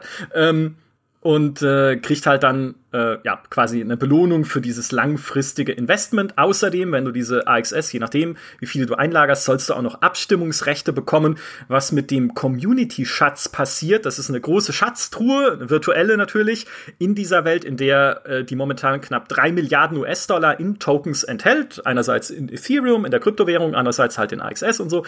Und die eingesetzt werden kann und wofür. Darüber sollst du eben mit abstimmen dürfen, wenn du deine AXS langfristig ins Spiel investierst. Und das ist auch die Art und Weise, wie die Entwickler dieses Spiel monetarisieren. Sie halten nämlich fest 20% dieser AXS und verdienen einfach an allen Transaktionen mit, die im Spiel stattfinden. Ne? Wenn immer da AXS den Besitzer wechseln, dann geht halt eine kleine Gebühr mit ans Entwicklerteam und so funktioniert deren Geschäftsmodell im Endeffekt. Wie viele AXS wofür verwendet werden können, also wie viele davon man öffentlich handeln darf auf den Krypto-Plattformen, wie viel man bekommt, wenn man eben diese, diese, äh, wie viele man insgesamt verwenden darf, um sie zu investieren in das Spiel selbst, diese Verhältnismäßigkeiten, das bestimmen die Entwickler selbst. Also auch wie groß ihr eigener Anteil ist, wie groß der Anteil ist, den sie an externe Berater gegeben haben. Ich habe vorhin schon Investoren erwähnt und verschiedene Partner. Ihr Ziel ist es, dass bis 2026 270 Millionen AXS im Umlauf sein sollen. Jetzt habe ich schon erklärt, äh, wie man sie verdient. Es gibt noch andere Wege, sie zu verdienen, die sind aber ein bisschen nebulöser. Das eine ist irgendwie die Teilnahme an Abstimmungen über die Zukunft des Spiels. Dann gibt's bestimmte User-Generated Content-Initiativen im Spiel, die AXS abwerfen können.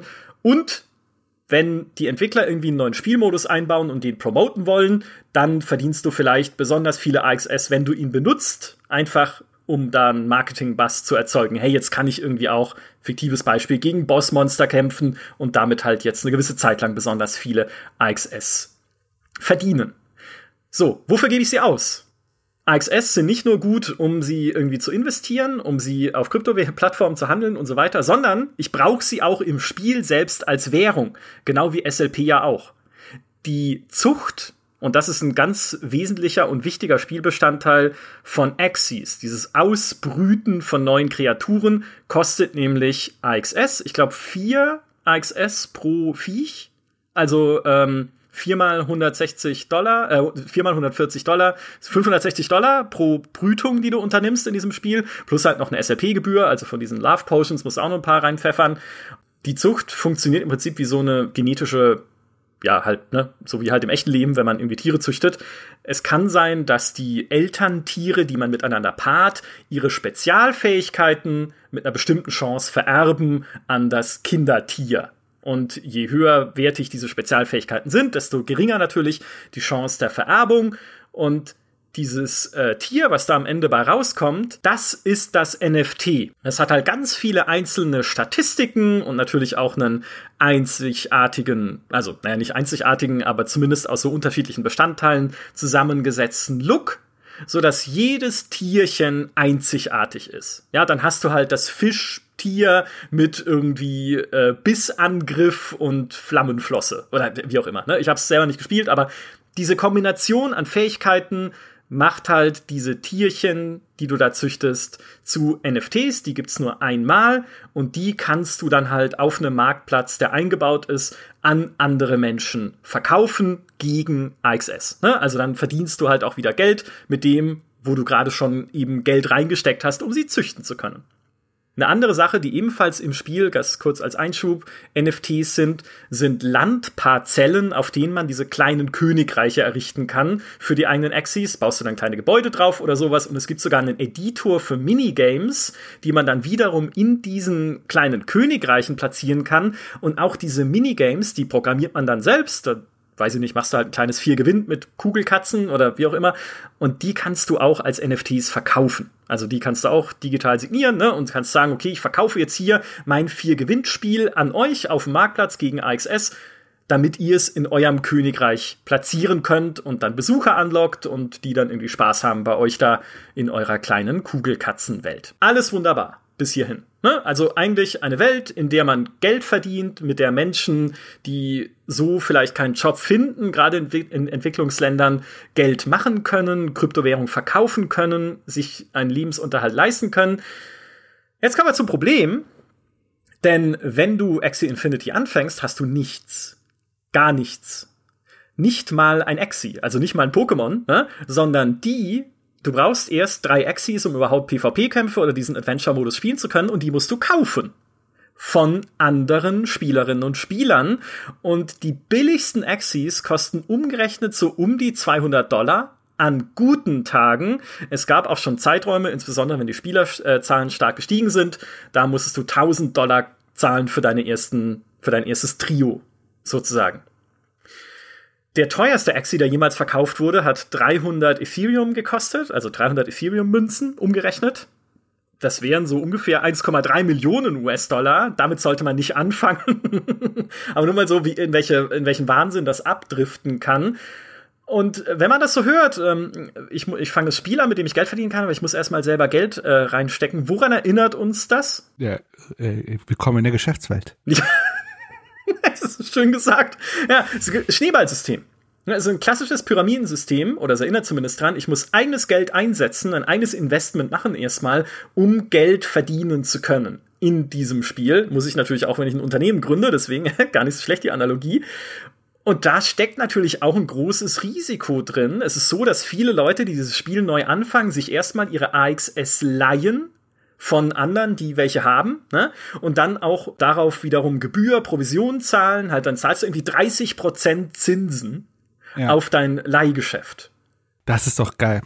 Derivate. Und äh, äh, lustigerweise, ich hatte ein anderes Spiel gesehen, das hieß Plants vs. Uh, the, the Undead. Mhm. Und da gab es äh, sehr, sehr ähnlich von all dem, was du beschrieben hast. Und da fand ich auch ganz spannend. Man kann auch seine Pflanzen verleihen auf einem Leihmarkt. Ah, ich, ich, das kann sogar sein, dass es auch geht. Es kann sogar sein, dass du Axis leihen kannst. Also es gibt halt wirklich einen Markt, wie du, du kannst halt dann leasen, mieten. Ähm, ja. Ja. ja. Äh, das ist halt super spannend. Vielleicht zwei Sachen, die mir da durch den Kopf gehen, Micha. Das eine ist äh, relativ trivial. Bei den ganzen Abkürzungen hat man schon das Gefühl, wir sind hier in so einem Fanta 4 MFG-Track gewesen. also, äh, aber das andere, es gibt eine Sache, ich verstehe sie, aber ich will dieses mal als böse Frage stellen. Aber warum braucht man dafür eine Blockchain und Cryptocurrencies? Ja, das ist eine gute Frage. Im Wesentlichen. Weil ich weiß nicht, schau mal, wir wollen auch jetzt nicht gleich nicht über die Beträge geben, die ich da ausgegeben habt. Mhm. Aber es gibt ja sowas wie Poker-Seiten, wo ich reingehe, mir Chips kaufe online und dann spiele ich mit den Poker-Chips. Ich verliere welche, ich gewinne welche. Und dann tausche ich sie wieder um in Euros und gehe wieder raus. Das ist kein Blockchain, Crypto, NFT. Ja. Und es funktioniert. Warum ja. braucht man denn für die Axis jetzt Blockchain, Kryptos und NFTs? Ja, schau mal, du hast keine Kugelkatzen, die du, die nur du besitzt keine süßen, comichaften Kugelkatzen. Ja, aber äh, anders. Äh, das, äh, keine Ahnung, äh, bei, bei Ark kann ich auch äh, äh, Dinosaurier züchten. Die sind relativ einzigartig, was da immer rauskommt. Das ist hochkomplex, wie, wie dort diese Dino äh, Da gibt's auch richtige Communities, die auch untereinander diese Dinosaurier auch handeln.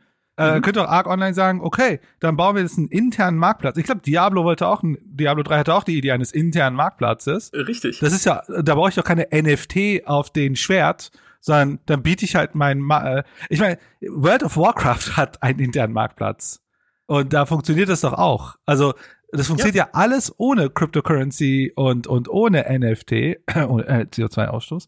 Ähm, warum braucht man das denn überhaupt? Ja, das ist eine Frage, die du, äh, die ich dir nicht beantworten kann, aber die ein bisschen in das eingreift, was ich ja anfangs gesagt habe. Es gibt kein Problem, das die Blockchain löst. Ne? Zumindest laut Bruce Schneier. Es macht natürlich diese ganzen Geschäfte am Ende nachvollziehbarer und eventuell hoffentlich vielleicht fälschungssicherer als ohne. Aber ja, aber ja? diese Aussage ist ja. aber nur zum Teil korrekt, weil die Plattform kann das ja sicherstellen. Also das System kann es ja, okay, in dem Fall ist es, muss man sagen, noch eine Besonderheit. Das ist ein DAO. Das ist tatsächlich, also wenn Electronic Art das anbieten würde, würde ich sagen, dann ist es Electronic Arts Verantwortung, dass es sichergestellt ist. und die sind auch dafür dann haftbar, wenn da was gehackt wird und so weiter. Mhm. Ähm, das ist natürlich jetzt bei einer DAO äh, äh, schon ein bisschen anders. Aber die Plattform selber kann ja Transaktionen sicherstellen. Die können ja so ein PayPal-Ding aufbauen und für die Security sorgen und so weiter. Ähm, ich meine, äh, ich meine, das frappierendste Beispiel, was einem ja durch, durch den Kopf geht, ist ja Second Life gewesen. Ja. Da oh ja, richtig. Gab's ja, mhm. das war ja mit Geld und alles Mögliche. Ja. Was du natürlich äh, immerhin ne, durch, dadurch umsetzen kannst, ist dieses Governance Token. Also du kannst Leuten tatsächlich diesen dieses Stimmrecht geben für das Spiel, dieses mit theoretische Eigentumsrecht, ne, diese, diese Ingame-Aktie. Und äh, bei der wäre es natürlich doppelt äh, unschön, wenn die auf einem System basieren würde, was leicht zu faken ist, weil dann äh, hast du komplettes Chaos. Äh, da und, geht das nicht. Ja, genau. Und das ist die, eher ja. so die, die Richtung, in die man vielleicht konzeptionell denkt, weil das auch die Entwickler sagen von Axie Infinity, ihr Ziel ist es, dass dieses Spiel irgendwann komplett kontrolliert wird von der Community. Was äh, relativ genial ist, jetzt wiederum aus Entwicklerperspektive gesprochen, weil in der Idealfassung würde das ja bedeuten, dass die Community dieses Spiel selber weiter betreibt und auch weiterentwickelt. Ne? Ich habe gesagt, es ist schon ein Editor drin, mit dem man auch eigene Minigames bauen kann, während du als Entwickler am Ende eigentlich nur noch sowas bist wie der Großaktionär im Hintergrund, der die Dividende einsammelt von all dem, was da gehandelt wird. Aber ich, da verstehe ich eine Sache wieder nicht. Sorry, dass ich hier so komische Fragen stelle. Das musst du, das ist dein Job. Aber du hast doch vorhin, mhm. du hast doch vorhin gesagt, da sind Investoren drin. So diese Menschen da, ich habe ihren die Namen alle vergessen. Äh, aber diese eine, ja, wie hieß Ubisoft. Der? Ach so, Alex Ohanian. Ja, und hier, nee, dieser Dallas-Typ. Mark Cuban. Ah, genau, Mark Cuban. Aber da gibt's ja, also, was ownen die denn? Haben die, kaufen die sich dann Governance-Tokens? Und wenn ich dann ganz, ganz viele Governance-Tokens habe, habe ich dann wieder Macht akkumuliert und dann ist es doch wieder wie jedem äh, anderen Unternehmen auch? Das weiß ich nicht. Das können einfach Firmenanteile sein. Also, ne, so der klassische, das klassische, okay, ich hoffe einfach mal, dass du wächst. Ich würde, ich könnte mir vorstellen, dass sowas wie Samsung und Ubisoft eher als Partner daran beteiligt ist, um zu schauen, wie funktioniert die Technologie also wie kann man denn auch diesen Subzweig des Ethereum-Netzwerks, den die dafür gebaut haben und sowas, ne, wie können wir das denn übertragen irgendwie in unsere technologische Welt und darauf weiter aufbauen? Ähm, und ich glaube, klar, bei den anderen Investoren ist es eher sowas wie ganz klassisch Unternehmensanteil, ne? man hofft, dass das Ding wertvoller wird und aber nicht äh, Governance Tokens fürs Spiel. Es gibt eine gewisse Anzahl von Governance Tokens, die an Consultants, also an dich quasi, ne, Human, äh, mit rausgegangen ist. Also ja. es sind auch Leute direkt dran beteiligt, aber ich glaube nicht alle von diesen Investoren. Ja, und das ist auch äh, damals das Problem gewesen bei diesen DAOs, weil das Problem, also die DAO sollte eigentlich die Besitz- und Eigentumsverhältnisse äh, klären. Und deswegen ist es ja irgendwie wirr, zu sagen, es gibt ein Unternehmen, das, das gehört Menschen. Und dann gibt es aber so ein System eines DAOs und das ist community-owned. Mhm. Weil das System macht ja Profit. Und die Frage ist ja, wohin geht dieses Profit am Ende? Und das ist jetzt so ein bisschen das Interessante, weil hätten wir, wäre es so ein reines DAO-Ding, hätte ich gesagt, okay, es gibt ja gar keine Shareholder, es gibt ja keine Anteilseigner, die investiert haben, sondern es ist ja komplett community-owned. Mhm. Und so, so wie das ja mit der Blockchain ja auch eigentlich ist, ne? Also äh, wir wollen jetzt nicht in die Theorien einsteigen oder mit dem Bitcoin ja auch ist, das gehört ja sozusagen, niemand ownt die Plattform, sondern das funktioniert ja in diesem Peer-to-Peer dezentralen äh, oder verteilten Netzwerk wäre die Frage, wem gehört das sozusagen, wer, wer partizipiert an den Profiten? Weil dann arbeitet ja. man ja, dann arbeitet ja der Entwickler auch am Ende für einen, einen Investor und nicht sozusagen für die Community. Ja, ganz genau. Keine Ahnung. Das ist, das ist eben genau dieses, also ganz vieles, was ich halt in dieser Recherche auch rausgefunden habe, ist so, okay, ich kann mir nicht vorstellen, ich kann mir vorstellen, wie das jetzt bei Axie Infinity funktioniert. Ne? Also da denke ich halt, okay, das ist halt wenn es dann tatsächlich so Community äh, verteilt ist. An die Investoren habe ich da noch gar nicht gedacht, weil die habe ich irgendwie im Hinterkopf, wenn ich halt an die großen Publisher denke. Denn wenn wir uns die Spiele anschauen von dem Electronic Arts, von dem Activision, von dem Ubisoft, dann geht es da doch eigentlich um das Gegenteil von Dezentralisierung und Community-Streuung, ja, genau. äh, sondern es geht um Kontrolle. Ja. Natürlich wollen die kontrollierte Ökosysteme schaffen, in denen sie Menschen binden Und wie soll das denn zusammenpassen mit diesem dezentralen, verteilten Ansatz einer Blockchain und dieser Governance-Tokens, die wir jetzt bei Axie Infinity sehen und natürlich auch bei ganz vielen anderen äh, noch Crypto-Games, die es halt da draußen so gibt? Ich habe die Logik ist da äh, eine andere. Ich habe äh, die Logik ist Electronic geht, äh, Arts geht raus, baut ein Spiel. Dieses Spiel ist eine Plattform und diese Plattform hat äh, ist äh, äh hat eine Crypto, äh, also eine, hat eine Währung. Diese Währung ja. ist auf der Blockchain die gehört halt Electronic Art, nicht die Währung, ne? Die ist ja auf der Blockchain, aber die Plattform, auf dem das Spiel läuft, gehört Electronic Arts.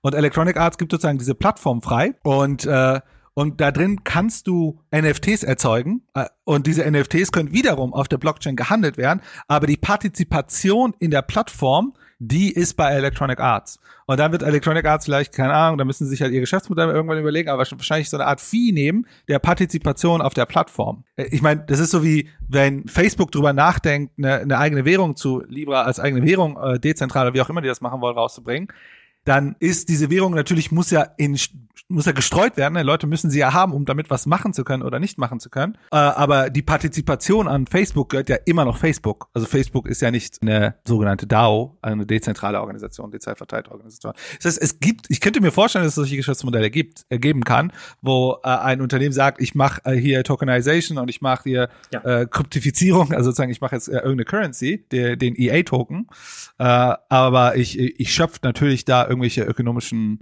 ähm, äh, Mehrwerte ab. Sonst macht es ja, ja, keinen Sinn. Ja, müssen sie ja. Sonst äh, wär, also genau, sonst brauche ich auch kein Unternehmen haben, wenn das nicht funktioniert. Was ich vielleicht noch hinzufügen würde, äh, weil es einfach dann, äh, weil das der nächste Punkt war, wo ich dieses Kaninchenbaugefühl hatte, habe ich schon gesagt, Axie Infinity ist halt momentan ein sehr populäres und großes Beispiel, was auch recht viel diskutiert wird, wenn man sich erstmal mit dem Thema beschäftigt, einfach weil es so hohe Userzahlen und so hohe virtuelle Werte jetzt angehäuft hat. Nochmal diese 37 Milliarden US-Dollar Gesamtwert Wert der mhm. Kugelkatzen im Spiel. Ja. Ne? Ob man die dafür kriegen würde, diese 37 Milliarden, wenn man sie verkaufen würde, sei mal dahingestellt. Aber Axie Infinity ist das große Ding. So, ist aber nicht das einzige Ding in diesem ganzen Crypto-Gaming-Bereich. Es gibt da so viele andere Projekte noch, die momentan irgendwie stattfinden und etabliert werden da draußen. Es gibt beispielsweise Decentraland und The Sandbox heißen die. Das sind so im Prinzip Second Life Spiele, wo man einfach Welten bebaut, Länder bebaut, man kauft sich da sein Stück Land und äh, setzt dann was drauf und baut darauf weiter auf. Es gibt, das habe ich schon mal im Podcast erwähnt, Crypto Kitties. Schon wieder was mit Katzen, ne? Da züchtet man einzigartige Katzen als NFTs, die man dann wiederum verkaufen kann und handeln kann und ich glaube, die können sonst nichts. Ne? Man hat sie dann halt einfach. Oder vielleicht kämpfen sie auch gegeneinander. Das machen Katzen eh die ganze Zeit, weiß ich von äh, unseren. Ähm, es gibt Splinterland. Das ist ein Kartenspiel, ne? so Kartenbattles. Es gibt Alien World, ein Bergbauspiel im Weltraum, wo man halt Ressourcen erntet von Asteroiden und sowas, um damit äh, Play-to-Earn-mäßig äh, Geld zu verdienen.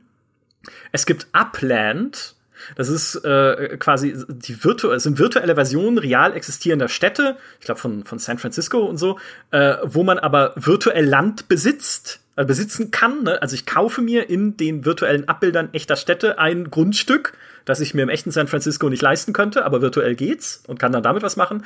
Und es gibt so Spiele wie Guild of Guardians, ein Mobile Blockchain Rollenspiel, so aus der Isometrie-Perspektive, wo man halt auch mit seinen, mit seinen kleinen äh, Viechern kämpft. Und dann gibt's noch ein Spiel, wo ich dachte, ah, guck, das hat EA bestimmt gesehen, bevor sie dieses äh, Crypto Gaming Interview gegeben haben oder dieses Statement veröffentlicht haben.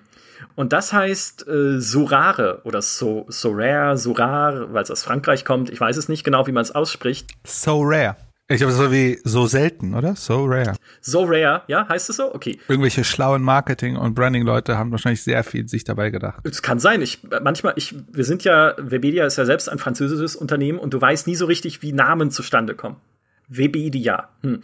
Ja, So Rare, das kann gut sein. Genau. Ist ein Fantasy-Fußball-Kartenspiel und hat 783 Millionen US-Dollar von Investoren eingesammelt in diesem Jahr hat damit sogar CryptoKitties geschlagen. Die haben nur 600 Millionen Dollar bekommen für ihr Katzenspiel. Lächerlich. Ja?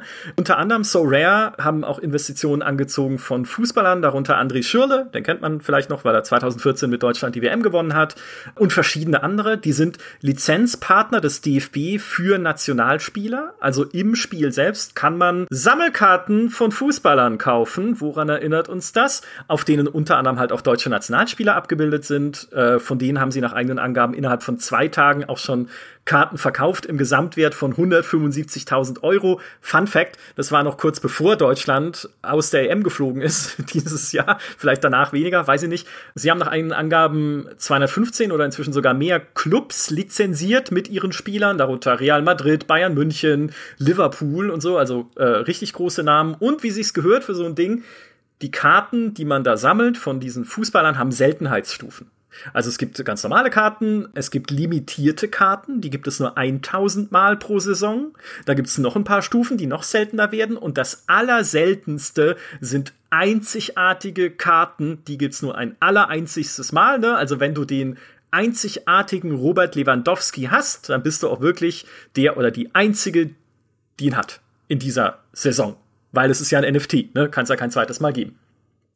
Und äh, wenn da mal EA nicht genau hingehört hat, wenn es um FIFA Ultimate Team geht, weiß ich aber auch nicht. Ich, ich frage mich immer, Spiele müssen ja, also ich hatte das mit den Karten wahrscheinlich schon, die müssen ja Spaß machen. Weil das Ding ist, ich überlege mir, wenn alle Leute da reingehen, weil sie denken, sie erschaffen dort eine Währung, die wiederum ja eine Spielwährung ist. Also es ist ja nicht so, dass ich dort Bitcoins erschaffe, sondern ich erschaffe die Währung, die in diesem Spiel ist. Also ich sag mal, das ist so Basic Ökonomie. Wenn ich äh, ein, äh, eine Art Demand äh, äh, Supply, also hier ähm, Nachfrage, äh, Angebot, ja, kurz die deutschen Wörter. Wenn ich ein Angebot erschaffe, wäre es sinnvoll, dass zumindest irgendwann es eine Nachfrage gibt. Weil da gibt es so ein Konzept, vielleicht hat schon mal einer oder andere gehört, dann entsteht so eine Art Bubble. Mhm. Weil es ist halt, ne, wenn, wenn wir ganz viel Angebot machen, weil so ein Hype entsteht um eine Sache und dann will irgendjemand mal wirklich äh, die, wie viel du auch gerade gesagt hast, das wert ist, will, wollen sie die mal anfangen zu verkaufen und plötzlich stell, stellt man fest, ach, es gibt gar keine Nachfrage dafür mhm. und dann plötzlich fällt der Kurs, weil man feststellt, oh, keine Nachfrage. Es gab mal so eine Finanzkrise 2000, ähm, äh, Immobilienkrise 2018, 17. Da ist genau das nämlich auch passiert. Ja, das ist ja auch das große Risiko bei solchen Spielen wie Axie Infinity, weil der Wert dieser Kryptowährung, also der Wert deiner SLP, deiner AXS, steigt natürlich nur so lange, wie Leute diese Währungen haben wollen, weil sie neu mit diesem Spiel gerade anfangen, insbesondere dann. Ne? Also es das heißt, diese Wertsteigerung ist nur da, solange die Spielerschaft insgesamt wächst. Wenn sie schrumpft, will ja plötzlich keiner mehr diese Kryptowährungen haben, ihr Wert verfällt, damit verfällt dein äh, auch Geldverdienpotenzial sozusagen im Spiel, bei diesem Play-to-Earn-Prinzip. Und das kann ganz schnell, ganz kräftig den Bach runtergehen. Und auch da wieder der Vergleich mit dem Schneeballsystem. Ja. Also liegt es ja in deinem besten Interesse als jemand, der das schon spielt, dafür zu sorgen, dass stetig neue Leute nachkommen. Noch viel mehr, wenn du halt diese Governance-Tokens hast und theoretisch am Spiel selber beteiligt bist. Weil wenn das nicht mehr passiert, dann platzt die Bubble. Ja, und ich würde, also ich glaube, da muss man noch besonders vorsichtiger sein. Und zwar, es ist nicht nur, dass die Menge an Spieler steigen muss. so, das Problem ist, wenn alle Spieler nur da reinkommen, um ein Angebot zu produzieren. Und wir sehen immer steigende Spieler, die immer mehr Angebot produzieren und sagen, guck mal, das Spiel läuft doch voll krass. Es muss ja auch die andere Seite geben. Es muss ja Spieler reinkommen, die das Spiel spielen wollen wegen dem Spiel. Also sozusagen, ich kann mir gut vorstellen, dass ganz viele diese Kartensammler Bock haben auf dieses Kartenspiel und so weiter und so weiter. Ähm, mhm. Die Frage ist nur, ist der Preis gerechtfertigt? Also sozusagen, gibt es so viele, wie der Preis aktuell ist? Oder ist da natürlich ein kleines bis sehr großes Stück äh, äh, äh, so eine Art ähm, ja, Hype drin und Blasenbildung drin? Weil wenn nicht genug Leute auch diese Katzen nutzen wollen, um dann einen Katzenkampf zu gewinnen oder whatever, dann ist ja egal, da können doch alle Menschen der Welt dran teilnehmen, weil alle wollen ja damit Geld verdienen. ja, ja, genau. Ja. Ich glaube, das ist genau dieses Einfallstor, dass Ubisoft Electronic Arts halt klassische, erprobte AAA Gaming Entwickler sehen in diesem ganzen Bereich, weil die können Spiele bauen. die Spaß machen. Also sie können auch Spiele bauen, die keinen Spaß machen, darüber brauchen wir nicht reden, aber ne, sowas wie ein Square Enix auch, die, die wissen ja, was ein gutes Spiel ist und wie man, wie man Leute motiviert und im Spiel hält. Und ich sage, Ultimate Team würde vielleicht auch als reines Kartenspiel funktionieren, aber da hängt halt auch noch eine Fußballsimulation mit dran, die durchaus spaßig ist, wenn man sie spielt und nicht ans Momentum glaubt. Also diese Ebene von, hey, wir haben doch eine ganze Menge Gaming-Entwicklungserfahrung bei uns im Haus als großer Publisher. Wir könnten jetzt, also ich will nicht sagen, ein Krypto-Game aus dem Ärmel schütteln, ne, das glaube ich nicht, aber wir könnten diese ganzen Konzepte, die es momentan da draußen gibt, besser umsetzen. Wahrscheinlich. Und die, woran ich halt denke, ist tatsächlich äh, Diablo, nicht weil ich hoffe, also bitte, ne, schreibt es nicht in die Kommentare. Ich hoffe um Himmels Willen nicht, dass Diablo jemals ein Crypto-Game wird. Oh Gott, das ist mein, also mein absoluter Horror. Aber in der Theorie, wenn ich Activision wäre, dann, Gott, das ist schon ganz schlimm so zu denken, aber wenn ich Activision wäre, würde ich natürlich sagen, naja, wir, wir kennen und wir verstehen bei Blizzard doch dieses Diablo-Prinzip sehr gut. Wie muss ein Hack and Slay gemacht sein, um Spaß zu machen? Wie viel Wucht brauchen deine Angriffe? Wie viel Physik muss da drin stecken? Wie müssen die Animationen ausgefeilt sein, damit es sich einfach gut anfühlt, sich durch so ein Spiel durchzukämpfen und es immer mal wieder keine Ahnung, zu, äh, zu, zu installieren und immer mal wieder halt da, da seinen Weg reinzufinden. Mhm. Also das wissen wir doch eigentlich. Und dann setzen wir halt noch so einen äh, Wahnsinn obendrauf, wie das Auktionshaus. Ne? Und gucken mal, was dann ja. passiert. Weil dann haben wir ja schon eine gesunde spielerische Basis. Also ich würde sagen, jedes Spiel, was, äh, was ich sag mal auf so behavioristische Loot-Mechaniken funktioniert, wo am besten noch die Items sechs verschiedene Farbstufen haben können und so weiter. Ja, Jedes ja, genau. dieser Spiele ist prädestiniert für sowas. Wirklich jedes einzelne. Es könnte Diablo sein, Borderlands sein, I don't know, äh, wer auf die Idee kommt, das mit Autorennspielen zu machen, die unterschiedliche Rarität, ich weiß nicht, ob Forza das macht mit Raritäten von Autos und so weiter. Jedes dieser Spiele, die auf dieser behavioristischen Logik aufbaut, die mehr spielen und es gibt eine unendliche Welt an Möglichkeiten, wie Sachen kombiniert werden. Ja. Also ich weiß nicht, Diablo 2 mit den Runen. Ich Richtig. weiß noch, das genau. war ja damals irgendwie diese Z-Rune war wie ein Sechser im Lotto zu gewinnen oder so. All diese Spiele sind dafür prädestiniert, dass sie in so einem Konzept landen. Sogar Spiele wie Minecraft sind das. Also ich glaube, dieses äh, Sandland oder keine Ahnung, wie das eine hieß. The Sandbox. Decentraland. Mhm. Ja. Wo du ja hingehen kannst, ja, du kaufst ein Grundstück und dann kannst du Rohstoff da drin abbauen. Dieses Rohstoff kannst du vielleicht sogar kreativ weiterentwickeln. Leute brauchen vielleicht Zwischenrohstoffe, um daraus weiter, also du kannst eine richtige Ökonomie da drin äh, reinbauen. All diese Spiele sind prädestiniert dafür, dass sie in so einem Modell überführt werden. Ich möchte aber eine Sache nochmal betonen. Und das ist das, was mich wundert, ist, das muss alles nicht auf einer Blockchain sein oder in Krypto.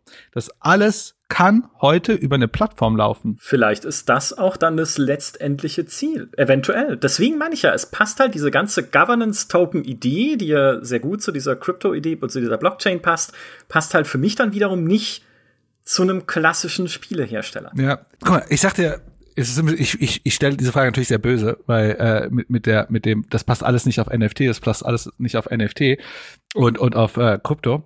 Ich glaube, warum also ein Argument ist dieses decentralized organization. Ich glaube, das ist schon was Besonderes. Da da, äh, da müsste ich jetzt auch noch mal mich noch mal reinarbeiten und schauen, warum was da eine gute Argumentation keine gute Argumentation ist. Aber mein Ding, warum zum Beispiel ein Electronic Arts Ubisoft sich jetzt dafür interessieren. Wäre Nummer eins, das ist ein Ding, was sie schon wahrscheinlich immer machen wollten. Aber es, ich würde sagen, seit Second Life und immer diese schüchternen Versuche, mal so ein Auktionshaus und so weiter zu machen, die immer im Back Backlash gesorgt haben, haben sie erstmal davor zurückgeschreckt. Jetzt haben wir aber so ein Hype und dieses, eigentlich ist es genau das gleiche wie früher, jetzt ist es halt äh, Cryptocurrency und NFT. So, jetzt kann man das so ein bisschen doch machen, weil irgendwie gibt's einen Hype darum herum. Also das wäre eine Argumentation, warum zum Beispiel die Großen sagen, ey cool, jetzt wollen wir auch drauf springen, weil das, was wir eigentlich immer so ein bisschen machen wollten, zu sagen, ey, unsere Assets können wir jetzt sogar noch äh, weiterverkaufen und bla bla bla. Das andere Argument, und das ist äh, das Argument von, warum man sagen kann, warum ist es cool auf einer NFT, ist, man könnte so eine Art, auch wieder so eine Art Verhaltensargumentation führen, dass Menschen gerne Sachen besitzen und sie hoffen, dass sie in Wert steigen Also äh, das ist dann für mich so wie eine kleine Wertanlage, meine Katzen. Und wenn die in Wert steigen, freue ich mich, dann kann ich es weiterverkaufen, weil das ist schon etwas, was dann über NFT besser funktioniert. Aber das wäre immer noch kein Argument dafür, warum das auf einem NFT passieren muss und so weiter. Das könnte ja auch alles in, in dem Markt passieren, internen Markt. Die Argumentation, die aber das Ganze schlägt, ist folgende. Und da kommen wir zum Metaverse. Und ich vereinfache das mal so ganz radikal. Stellen wir uns mal vor, ich bin in World of Warcraft. Ich habe dort ein ganz cooles Item. Und schon vor, World of Warcraft ist auf der NFT und ist auf so eine Plattform. Das sollte ich gleich noch ergänzen. Und finde dort irgendein ganz seltenes Item. Und das ist jetzt, ein, und die Dinger sind auf einer, auf einer Blockchain als NFT. Und jetzt will ich aber dieses Ding mitnehmen und, sagen wir, in einem anderen Spiel wie Die Sims, was jetzt auch mal in unserer äh, hypothetischen Welt auf der Blockchain und in dem Metaverse ist, mir an die Wand hängen. Dann macht es Sinn. Weil dann kann ich, und das ist ja die Idee des Metaverse, zu sagen, wir konvergieren die sozusagen alle virtuellen Welten in, in einer mit sich sprechenden virtuellen Welt, dann kann ich das Item, was ich in dem einen Spiel habe, in dem anderen Spiel mir aufhängen. Oder mich dran erfreuen und was auch immer. Ich meine, es gibt ja Konzepte, die so weit, oder Ideen, die so weit gehen, dass die sagen, nicht nur in der virtuellen Welt, sondern stell dir vor, jetzt mal wieder zu dem Autobeispiel, ich kauf mir mein Auto bei Autohaus Audi, I don't care, oder Mercedes, was auch immer, und die geben mir zu meinem Auto ein NFT, was ich dann in dem Metaverse dann wieder habe, mein Auto als virtuelles Element. Und dann kann ich ah. im Metaverse mit dem Auto rumfahren, was ich mir physisch gekauft habe. Und Audi oder Mercedes oder, oder VW sind jetzt auch im NFT-Business, weil es äh, können sie mir mein Auto auch in die virtuelle Welt geben. Und dann könnte man darüber reden, dass man sagt, oh, es macht doch Sinn, dass es auf der NFT, auf der Blockchain ist. Das ist ja cool an dieses Autobeispiel oder an dieses, ne, ich kaufe mir was im echten Leben und bekomme es dann auch virtuell für eine virtuelle Welt. Da haben wir noch gar nicht gedacht. Das ist ja, das, das muss man mal weiterverfolgen, ja. glaube ich. Äh, notiere ich mir hier. Überleg mal, das kannst du doch mit allen Konsumgütern. Äh, ja, klar. Mein Handy habe ich da noch in der virtuellen Welt. Mein, was weiß ich was. Klamotten, die ich mir kaufe. Ach, die kann ich auch bei meinem Avatar bei äh, im Metaverse anziehen. Ja, und die geben stimmt. mir alle NFTs darauf. Es ist die Konvergenz aller virtuellen Welten und der Realität. Das ist das Ziel des Metaverse. Ja, dann kann sich Mark Zuckerberg in seinem Virtual Reality Wohnzimmer die digitale Mona Lisa als NFT an die Wand hängen, wenn er sie hat als ne, quasi in seinem Besitz als Original. Ja, und dann hat er nur sie. Also ja. nur er hat sie dann. Ne? Und da macht es ja wieder Sinn. Ja. Genau, und das ist äh, auch, was ich eingangs meinte. Also, wenn ihr jetzt beim Begriff Metaverse da sitzt und nicht versteht, worum es geht, es gibt einen eigenen Podcast, den Human und ich gemacht haben zu diesem Thema, ausgehend von Epic Games und Tim Sweeney. Und äh, witzige Anekdote zu dem Ganzen. Valve hat ja im Oktober gesagt, wir wollen keine Spiele auf unserer Plattform, die mit NFTs oder Kryptowährung arbeiten. Es ist nicht erlaubt. Auf Steam darfst du nicht veröffentlichen, bitte geht woanders hin. Mit der Begründung, das ist Glücksspiel, ne? Tim Sweeney, ich weiß gar nicht mit welcher Argumentation, ehrlich gesagt, wahrscheinlich. Ja, ja. also ich glaube, äh, ich hatte gelesen, dass Valve alle äh, NFT und äh, Kryptospiele rausgeschmissen hat, weil die gesagt haben, wir wollen keine Glücksspiele auf unserer Plattform okay. haben weil äh, du ja im Grunde dort Geld tauschst, ne? Also äh, Geld Na, rein, gut, Geld immerhin, raus. Ne? Wenn, immerhin mal ein bisschen Regulierung auf Steam. Tim Sweeney beziehungsweise der Epic Game Store heißt äh, Kryptowährungs- und NFT-Spiele mit offenen Armen willkommen, so sie sich an die geltenden Gesetze halten, hat er auch so auf Twitter geschrieben. Und äh, weil sie eben diese Technologie, die Blockchain, sehr spannend finden und sie äh, gerne das halt unterstützen wollen, dass da auch mehr dezentralisiertes Business stattfindet und dahinter steckt eben, wie es Human gerade so schön erklärt hat, diese ganze Metaverse-Idee, die für Tim Sweeney sein Leben und Arbeiten bestimmt. Ja, weil in seinem, in seiner Idealvorstellung der Zukunft gibt es eben diese Ready Player One Welt, Welt, sage ich schon, diese, diese virtuelle Welt, in der wir uns bewegen, so natürlich bewegen wie in der echten Welt, sozusagen die nächste Evolutionsstufe des Internets. Und die soll, wenn alles gut läuft, natürlich auf der zukünftigen Version der Unreal Engine äh, basieren. Ja, sozusagen, dass halt diese virtuelle Umgebung, wie auch immer wir da reintauchen, mit einem Gehirnchip, mit einer VR-Brille, mit weiß nicht, was es dann alles gibt, die wollen sie halt gerne mitbauen mit Epic Games.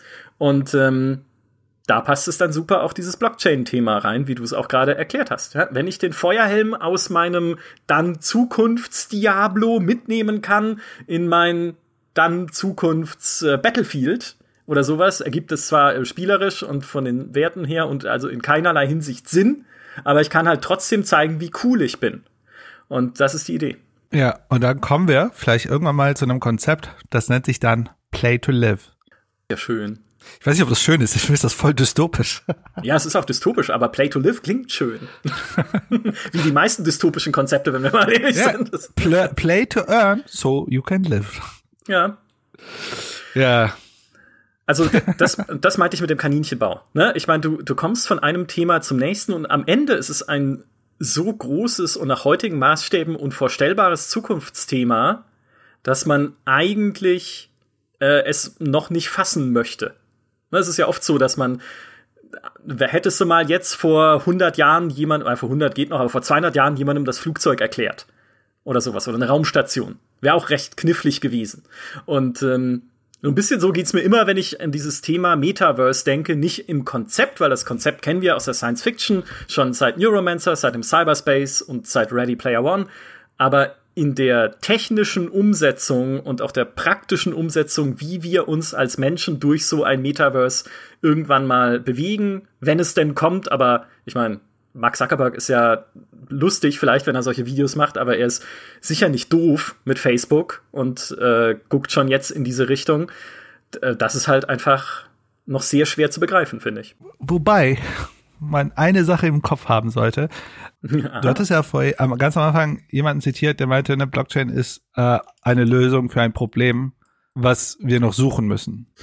ja. ich, ich glaube, wenn man sich das anschaut, dass die ganz großen, krassen Sachen, ne, Strom, Autos, Internet, also insbesondere auch Internet, die sind ja aus einem Problem gekommen. Die sind aus einem Problem gekommen, dass sie gesagt haben, mhm. wie kann ich Informationen verteilen, wie können wir mit Menschen äh, schneller kommunizieren und so weiter und so weiter. Also, und, und dann hat sich was drumherum ergeben und so weiter. Bei Cryptocurrency gibt es Teile einer Argumentation, die valide sind. Zum Beispiel, dass es Menschen gibt, die haben gewisse Herausforderungen, äh, das an Geld zu kommen und dann kann man über gewisse äh, Sachen kann man ja Menschen zum Beispiel, also sagen wir, Menschen sind bestimmt Regime äh, stecken da fest und äh, man will sie finanziell unterstützen, aber der kann, man ist, der hat kein Bankkonto dort und dann unterstützt man die, ne? Also sozusagen ein, ein, ein dezentrales Werkzeug, wo man auch in bestimmten Situationen sagen kann, ah, okay, das kann nicht nur politisch reguliert werden. Das ist auch an, de, an bestimmten Stellen ist es gut, dass es politisch reguliert wird. Ich bin sehr kritisch mit diesem Gesellschafts-, also sozusagen, dass Staaten Krypto akzeptieren oder nicht, weil ich glaube, das macht gar keinen Sinn. Also aus einer rein volkswirtschaftlichen Sicht und politischen Sicht ist ja die Geldproduktionsmenge ein mhm. Steuerungswerkzeug von Ländern. Und für ein Land macht es gar keinen Sinn zu sagen, wir geben das weg, weil es, es wäre Wahnsinn, das zu tun. Ähm, äh, absoluter Wahnsinn, das zu tun. Äh, sondern das ist super. Also jetzt gerade erleben wir das zum Beispiel in den USA. Ne, die sagen Klimawandel. Wie können wir, wie können wir dem gerecht werden? Also müssen wir super viel Geld produzieren und der Staat muss dieses Geld dann investieren in neue Infrastruktur und so weiter, damit wir den Klimawandel bekämpfen können. Mhm. Wenn du das, wenn du kein Geld hast, also das sogenannte Fiat-Geld, dann kannst du das ja gar nicht machen. Also dann bist du ja, es ist ja, es wäre so, äh, Wahnsinn, das zu tun, also nicht zu tun. Deswegen bin ich da sehr kritisch mit, irgendwann wird das relevant sein. Was wir eigentlich erleben aktuell mit NFT und auch große Teile der Krypto, ist es eigentlich, wir nehmen das äh, Thema, was wir aktuell in unserer Gesellschaft haben und transportieren es einfach nur auf einer digitalen Ebene. Konsum- und Eigentumsthematiken werden einfach nur überführt in digital. Aber so richtig Probleme lösen tun sie nicht, sondern es also ich würde sagen, was wir hatten im Gaming mit äh, Pay to Win, ist jetzt nicht eine tolle Lösung, die wir bekommen haben, sondern es ist einfach eine Sache, die sich halt fortgesetzt hat, einfach auf einer anderen Ebene. Pass auf, ich, ich, ich löse ein Problem für dich als Electronic Arts. Pass auf, bist du bereit? Das neue Battlefield ist nicht so gut, aber du verdienst Geld, wenn du es spielst. und schon, und schon haben sie ein Argument für Videospiele. Weil das ist, ich glaube, also jetzt ohne, das ist jetzt schon geht ins Zynische ein bisschen, aber die, ich bin gespannt, wo wir zum ersten Mal außer, oder sagen wir mal, so innerhalb der klassischen GameStar-Berichterstattungsblase, also da würde ich jetzt halt mal ein Axie Infinity und CryptoKitties nicht dazu zählen, wo wir da zum ersten Mal größer diesen Begriff Play to Earn hören werden. Wo das mal irgendwie eine Rolle spielen wird, dass man halt sagt, okay, wenn ihr das spielt, dann kommt was zurück. in irgendeiner Form. Ne? Sei es, weil ihr dann Items handelt, sei es, weil ihr die Rohstoffe, die ihr auf Asteroiden abgebaut habt, auf einem Echtgeldmarkt verkaufen könnt. Hat jetzt wenig dann, wie du richtig sagst, ne, oder wenig mit Blockchain und NFT per se zu tun. Aber ich bin mal echt, also das da, ich, ich hoffe nicht, dass es irgendwann dazu kommt, weil es halt, wie ich vorhin schon gesagt habe, so unschöne Assoziationen weg zu Schneeballsystemen plus die Ingame-Wirtschaft kann halt völlig kaputt gehen weil es ist halt Pay to Win galore am Ende. Ne? Also wer viel Geld reinsteckt, kann halt damit auch der Spielking sein im Endeffekt. Aber könnte man ja so sehen, dieses Play to Earn. Ja, und manchmal sind ja auch Spiele ganz angenehm, weil wir sie einfach spielen und nicht damit unseren Lebensunterhalt und dann noch unsere virtuelle, physische Welt irgendwie noch mal in eine digitale Welt bringen ja. müssen, um dann äh, da kann ich will jetzt nicht kulturpessimistisch hier sein, aber da kann auch äh, was verloren gehen. Aber hallo, aber hallo, das ist, äh, also ich meine, das ist ja, das muss Konsens sein jetzt einfach am Ende dieses Podcasts. Wir haben durch Proof of Work in anderthalb Stunden Podcast bewiesen, dass es natürlich, äh, also schon eine äh, ziemliche Dystopie ist, wenn wir nur noch umgeben sind von Spielen, die uns nicht mehr damit ködern wollen, dass sie Spaß machen und dass sie uns motivieren und hallo, ja, das, das ist heute schon ein bisschen so. Also, äh, gerade wenn wir in den Free-to-Play-Bereich schauen, nicht jedes dieser Spiele ist unterhaltsam und spaßig in dem Sinne, wie wir es vielleicht als Leute, die in den 90ern schon aufgewachsen sind, als unterhaltsam und spaßig begreifen würden. Und wenn dann noch dieser Aspekt dazu kommt, ja, aber guck mal, ich mache halt nicht so viel Spaß, ne? Also eigentlich klickst du nur auf bunte Schaltflächen, aber verdienst halt damit 6 Euro die Stunde. Ne? Wie wär's denn? Vielleicht bist du ja alleinerziehend und brauchst Geld. Ich meine, da läuft's mir kalt den Rücken runter. Also, das ist eine Dystopie. Ja, es ist eine Dystopie. Ja. Also, EA, Ubisoft, ich weiß, ihr hört uns zu, lasst den Quatsch. Ja? Entwickelt lieber gescheite Spiele, entwickelt sie fertig und so, dass sie Spaß machen. Und dann, dann braucht ihr kein Play to Earn. Auf jeden Fall. Ich muss aber sagen, natürlich die Idee mit den äh, äh Governance Tokens ist natürlich spannend. Also, dass man sagt, ne, Spieleunternehmen gönnen vielleicht einer Community, ist natürlich super spannend. Oder einzelne Spiele, nicht das ja, Unternehmen. Also noch besser, ne? Einzelne Spiele gönnen der Community. Aber auch da wieder, das Spiel selber muss ja keine Cryptocurrency haben und keine NFTs haben. So, du, das sind ja nur die Eigentumsverhältnisse, die dann da drin abgebildet werden können. Das können ja ganz normale Spiele. Du kannst ja, also das ist tatsächlich eine Sache, die wir äh, vor langer Zeit auch ein bisschen untersucht haben. Solche Unternehmen können ja wirklich existieren, dass wir sagen, wir haben ne, so eine dezentrale autonome Organisation. Deswegen, nicht alles ist äh, übel, äh, aber ein paar Sachen bin ich sehr vorsichtig. Und um mal den ganz Bösewicht zu spielen, und das, äh, da werden mich die ganzen äh, Crypto Bros wahrscheinlich dann auseinandernehmen, wenn die das hören. Es gibt ein sogenanntes Fat Tail Risk. Weißt du, was ein Fat Tail Risk ist? Nein. Ein Fat Tail Risk ist ein Risiko, was sehr, sehr unwahrscheinlich ist, dass es eintritt. Aber wenn es eintritt, ist alles im Arsch. Also mhm. zum Beispiel als äh, ein Atomkraftwerk äh, in, in Japan an der Nähe eines äh, äh, ähm, äh, Küste gebaut wurde, hatte man ausgerechnet, wie hoch die Wahrscheinlichkeit sein kann, dass ein Erdbeben kommt. Das war halt super gering. Mhm. Und dann hat er gesagt, ja, kann man ja bauen. Und dann ist Fukushima halt passiert. Ja, okay. Das ist ein Fat Tail Risk. Ne? Wenn der kommt, ist halt richtig scheiße. Ähm, und es gibt ein Fat Tail Risk bei Cryptocurrency und äh, überhaupt bei allen Cryptocurrencies. Es gibt nämlich eine Technologie, woran gerade sehr äh, äh, erpicht gearbeitet wird. Und zwar nennt sich das Quantencomputing oder Quantencomputer. Ah.